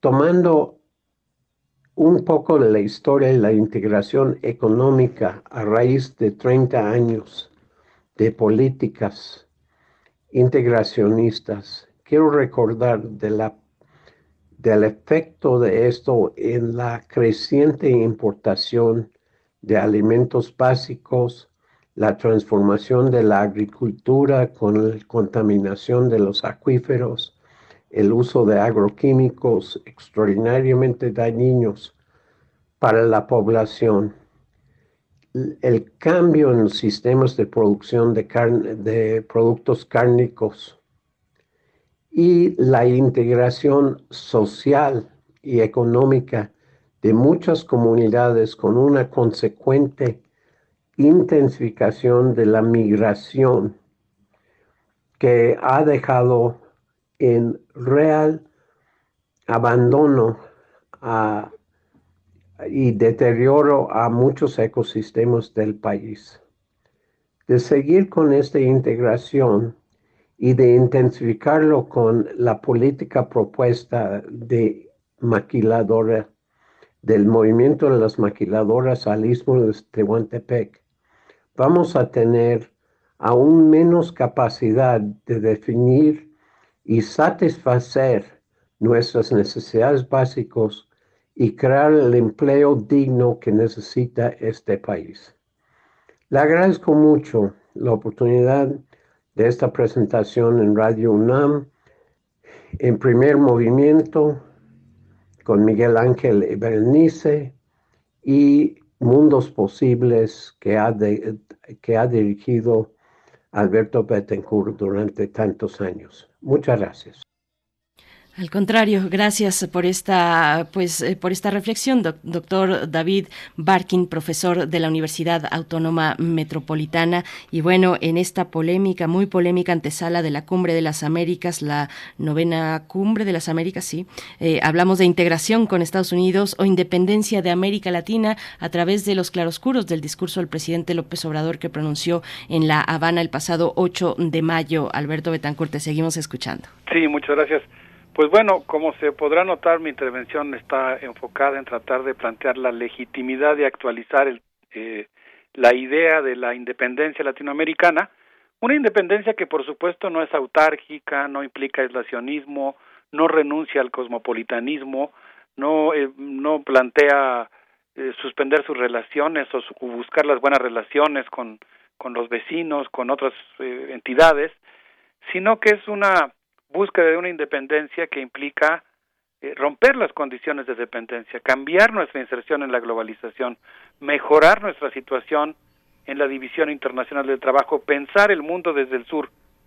Y en ese contexto, pues quisiera evocar y, y sugerir un libro de, del doctor David Barkin eh, que se llama De la protesta a la propuesta, en la cual vienen muchas ideas sobre alternativas, porque a mí me ha pasado que cuando está uno discutiendo con compañeros, se ha arraigado tanto, hemos interiorizado, bueno, no hemos, pero digamos, se ha interiorizado tanto en la sociedad mexicana esta idea salinista de la América del Norte, un modelo que varios secretarios de la actual administración están impulsando con verdadero fervor, que a veces parece como si no hubiera otra posibilidad, no hubiera otro mundo, más que el de la integración con Estados Unidos y yo creo que el libro de la protesta a la propuesta es muy útil en ese sentido porque pues plantea la existencia de otras posibilidades, pero en, en la parte de la negatividad, de la crítica al libre comercio, el texto señala que el libre comercio instauró una lógica en la que parecía, por ejemplo, que el maíz no era negocio.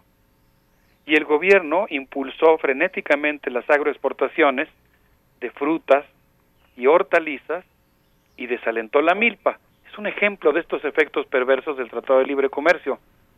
Convirtió el maíz en mercancía, arruinó a los productores locales que veían al maíz como una forma de organización, autonomía y empoderamiento comunitario, y las políticas impulsadas por el gobierno en este credo de libre comercio pues incrementaron las importaciones de maíz, auspiciaron el ingreso de transgénicos a México, amenazaron la diversidad genética labrada a lo largo de milenios por nuestros agricultores y aumentaron la frontera agrícola. Y por si fuera poco, pues además intensificaron el uso de abonos y pesticidas, eh, atentaron contra nuestra autosuficiencia alimentaria y esta fue sustituida por la entrega de despensas. Pero hay algo peor que señala eh, en su análisis David Barkin. El libre comercio también financió los métodos caciquiles, el deterioro del medio ambiente, la contaminación del agua, condujo a la construcción de centros urbanos maquiladores y dejó en la sequía a muchos pueblos originarios. Y bueno, pues así, así vienen muchos ejemplos, Berenice, que me parecen muy interesantes y que creo que vale mucho la pena eh, recuperar de este texto de la protesta a la propuesta escrito por David Barkin.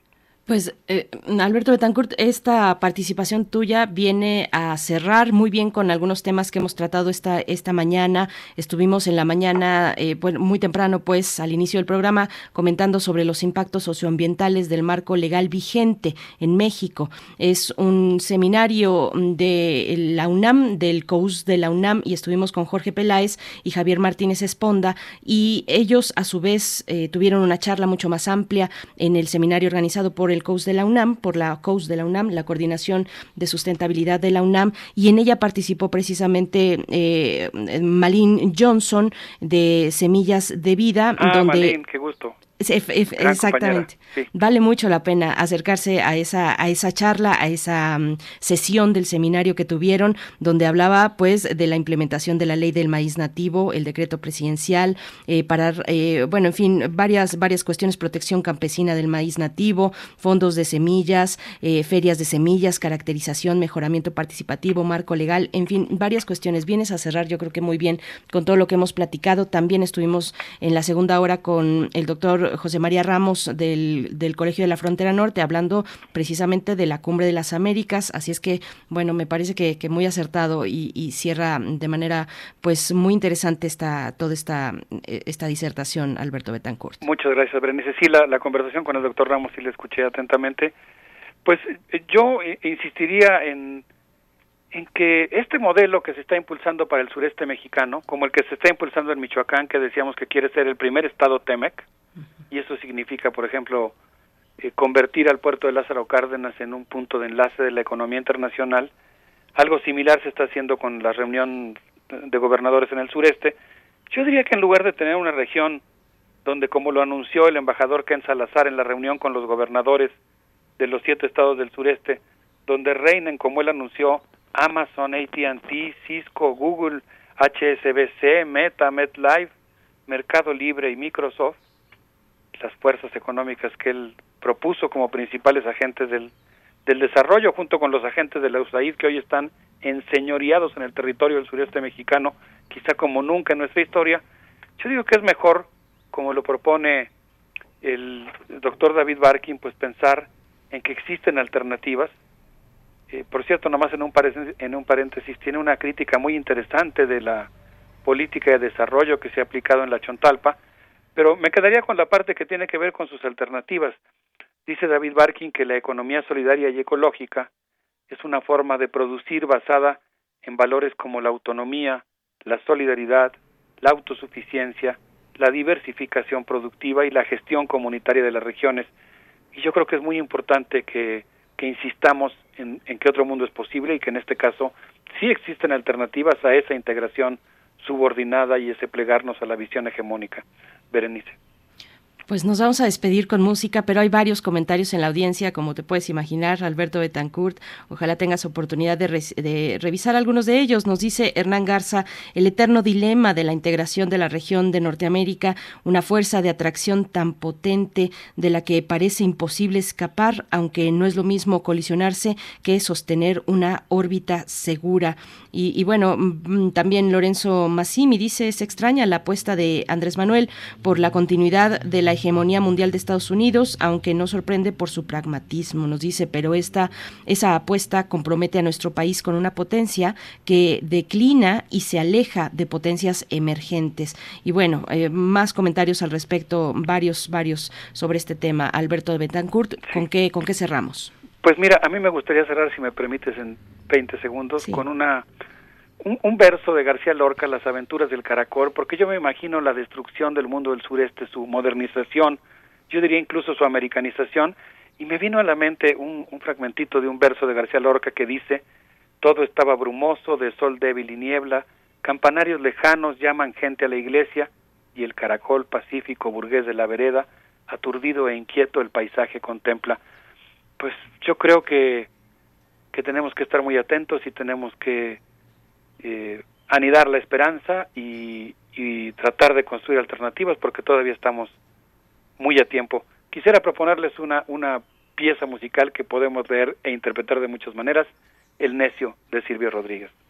Gracias, Alberto Betancourt. Y bueno, nos quedamos con estos materiales que nos has recomendado, recomendado tu propia entrega con la revista común eh, titulada El cuestionable ideal de la integración con Estados Unidos y también esta propuesta, bueno, que va, que, que es el de, del doctor David Barkin de la protesta a la de la protesta a la propuesta y ese lo pueden encontrar este material en la página electrónica de la División de Ciencias Sociales y Humanidades de la Universidad Autónoma Metropolitana Unidad Xochimilco. Gracias Alberto Betancourt. Gracias a ti Berenice, un saludo para todos. Me vienen a convidar a arrepentirme.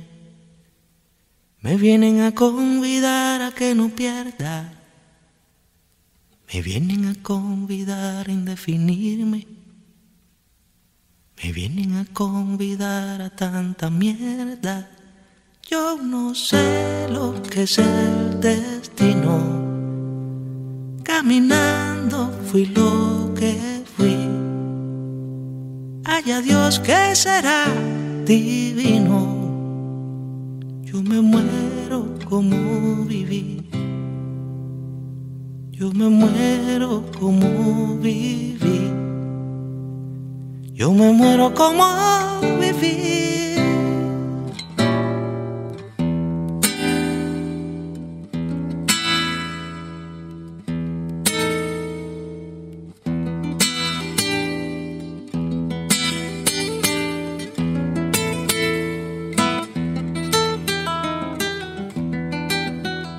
Yo quiero seguir jugando a lo perdido.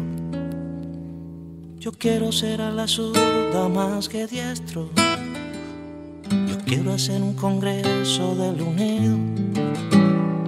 Yo quiero rezar a fondo un hijo nuestro.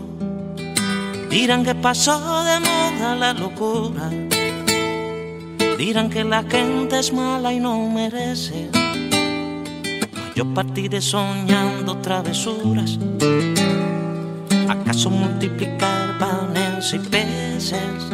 Yo no sé lo que es el destino. Caminando fui lo que fui. Ay, adiós que será divino. Yo me muero como viví. Yo me muero como viví. Yo me muero como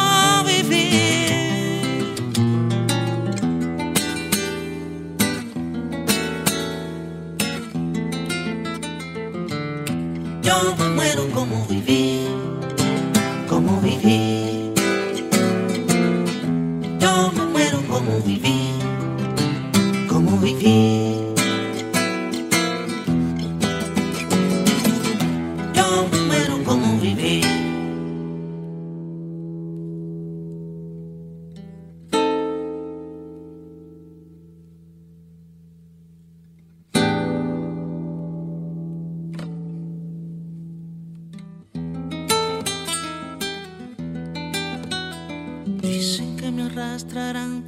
Rocas cuando la revolución se venga abajo. Que machacarán mis manos y mi boca, que me arrancarán los ojos y el badajo. ¿Será que la necedad parió conmigo? La necedad de lo que hoy resulta necio. La necesidad de asumir al enemigo. Necesidad de vivir sin tener precio. Yo no sé lo que es el destino. Caminando fui lo que fui. Ay, adiós que será divino. Yo me muero como viví. Yo me muero como viví.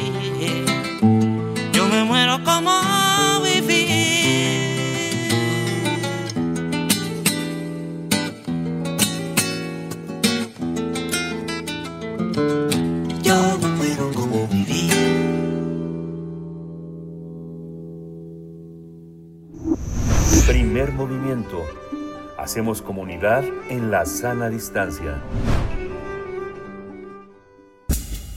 Libertad. Seguridad. Salud. Identidad. Alimentación. Libre desarrollo de la personalidad. Educación. Pensar nuestros derechos humanos. Nos acompaña esta mañana Jacobo Dayan, director del Centro Cultural Universitario Tlatelolco, como cada 15 días, para hablar de derechos humanos. Eh, lo limitado de la narrativa oficial de la violencia es la propuesta de esta mañana. Jacobo Dayan, buenos días. Te saluda Berenice Camacho de este lado. ¿Cómo estás? ¿Qué tal, Berenice? Buenos días. ¿Cómo estás? Gracias. Muy bien. Pues cuéntanos, por favor. Sí, mira, creo que lo ocurrido en, digo, no, las tragedias ocurridas en estos días en Estados Unidos eh, nos deben de hacer reflexionar sobre cómo reaccionamos aquí en México a, la violencia. Digo, eh, de nuevo en Estados Unidos hubo una masacre en una escuela donde niños niños fueron asesinados. y eso constituyó en Estados Unidos un debate nacional, con consternación evidentemente en la población, y un debate nacional sobre, de nuevo, eh, el acceso que tiene la población norteamericana a las armas. Eh, hubo debate, bueno, sigue habiendo el debate, la clase política tiene que posicionarse sobre el tema, empieza a haber presión en medios, presión desde la sociedad, de nuevo, para poner fin a, este, a esta locura de venta completamente sin control de armas en los Estados Unidos.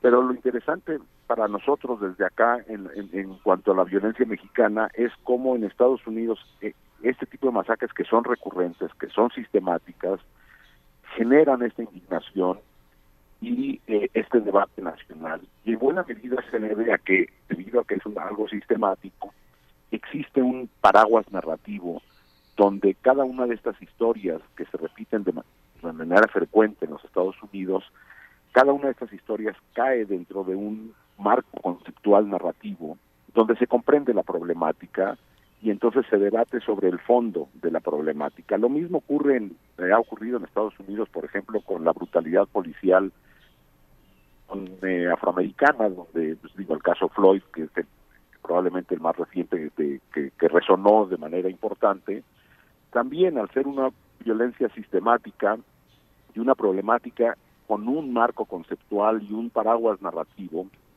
eh, genera eh, en- comprensión, es decir, en el momento en que hay un acto de violencia de este tipo, no se necesita explicar de nuevo el contexto, simplemente eh, tanto la población como la clase política, los medios, el paraguas narrativo está creado, el marco conceptual donde este tipo de violencia, el marco conceptual de la violencia sistémica existe, y cada una de estas historias cae dentro de eh, estos marcos donde hay ya una comprensión social y política importante. En nuestro país esto no ocurre. Ocur- ha empezado a ocurrir, eh, o ya tiene un tiempo ocurriendo con la violencia de género. Recordemos, por ejemplo, el caso de Evan, eh, el caso reciente, eh, que, que también generó eh, mucho, mucha, mucha discusión pública, cae en un marco conceptual donde también existe una comprensión social sobre el fenómeno de la violencia de género. Esto se ha ido construyendo en décadas y de manera muy importante en los últimos años, con una comprensión social, desgraciadamente en, en- la clase política no tanto, pero vamos, eh, eh, las historias como la de Devani o las decenas más entran en un marco conceptual y en un, eh, repito, paraguas narrativo, donde hay una comprensión del fenómeno y entonces ex- existe claramente eh, la exi- cuál es la exigencia y cuál es el fondo del, del asunto y del debate.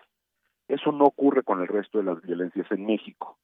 Eh, también experimentamos y vivimos en este país masacres por eh, cada tanto y bueno de manera muy frecuente, eh, desapariciones, desplazamiento forzado. Y, y vemos las notas en, en, los medios eh, que se repiten, el, allá eh, se encuentran fosas con decenas de cuerpos, balaceras y masacres, desplazamientos, solo por mencionar el asesinato a periodistas, el asesinato a defensoras y defensores, pero la narrativa oficial que hay alrededor de esa violencia, esa gran violencia, es, eh, es una narrativa de hemos ido transitando de- desde el gobierno de Felipe Calderón de una narrativa de se mataban entre ellos o eh, eh, a una narrativa de negación en el gobierno de, de Enrique Peña Nieto a una narrativa de ya no hay masacres o ya no hay violaciones a derechos humanos en el gobierno de Andrés Manuel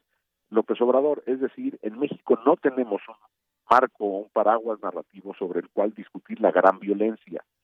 Y entonces cada una de estas historias no cae, no se puede colgar sobre un concepto, eh, sobre un marco conceptual que genere una comprensión real de la violencia. Las violencias en México son muy diversas, son muy complejas y en buena medida están gestionadas por actores criminales eh, públicos y privados, es decir, desde, desde grupos, grandes grupos del narcotráfico que según la narrativa oficial son los únicos generadores de violencia en México, pero en la realidad en el terreno lo que ocurre es de que estos grandes grupos y medianos grupos y pequeños grupos están vinculados con distintos actores de clase política y la, y la, y la violencia se gestiona desde lo local, es decir, no existe un eh, gran paraguas narrativo, como lo podría haber, por ejemplo, en los Estados Unidos con eh, la venta de, indiscriminada de armas o la violencia eh, contra la población afroamericana o en México, donde tenemos ya un marco narrativo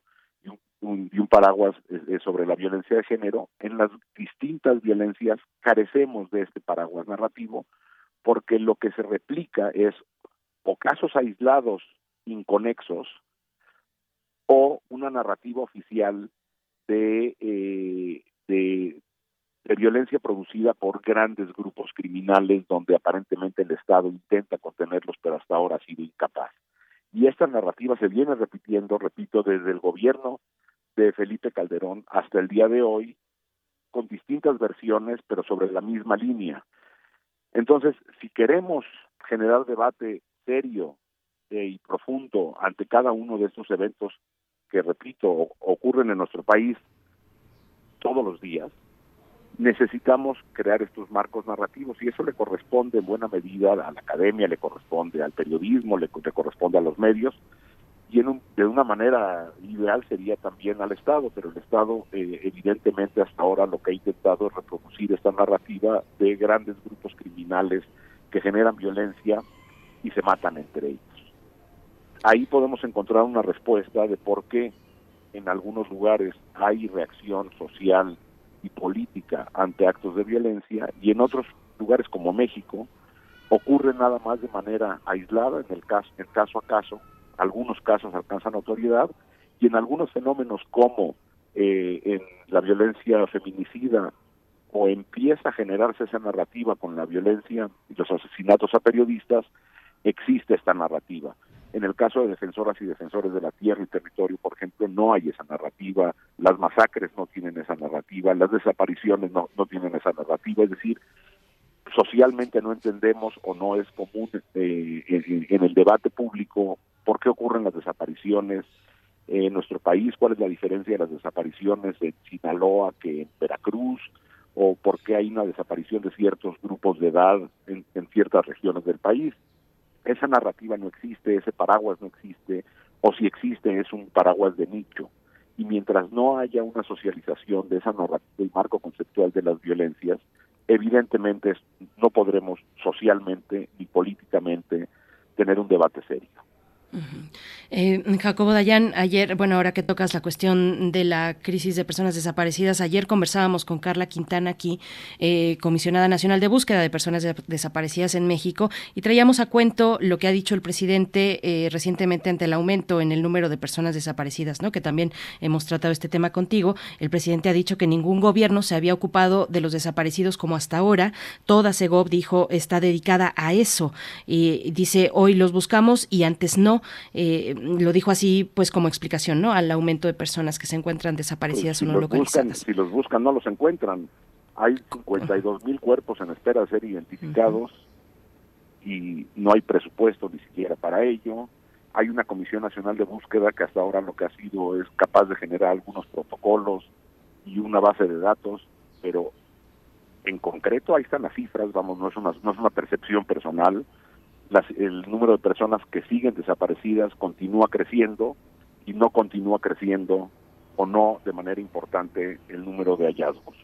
Pues Entonces, sí, otra eh, vez es parte de una narrativa de estamos haciendo lo que tenemos que hacer y eso no se traduce en presupuestos. Hay que ver el presupuesto de la Comisión Nacional de Búsqueda, a ver si ha crecido, o el, el mismo presidente de la República, al igual que los anteriores, sigue respaldando al fiscal general de la República cuando hay tan solo 36 sentencias en un universo de más de 100 mil personas desaparecidas.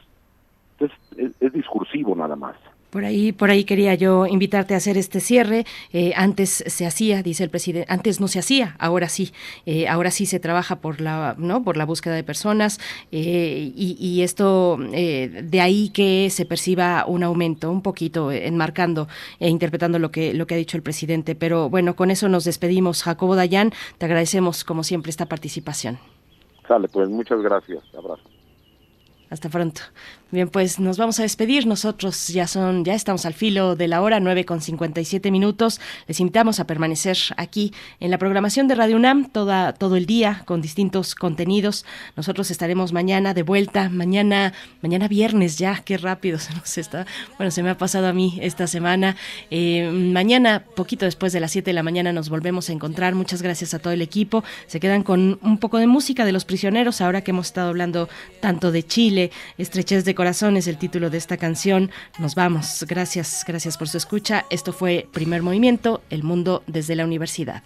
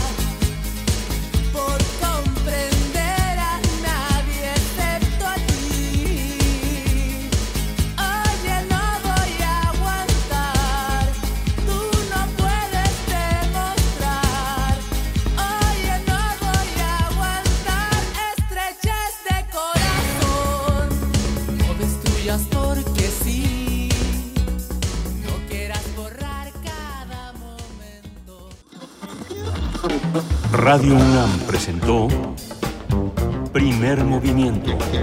El mundo desde la universidad. Con Berenice Camacho y Miguel Ángel Gemain en la conducción. Rodrigo Aguilar y Violeta Berber, producción. Antonio Quijano y Patricia Zavala, noticias. Miriam Trejo y Rodrigo Mota, coordinación de invitados.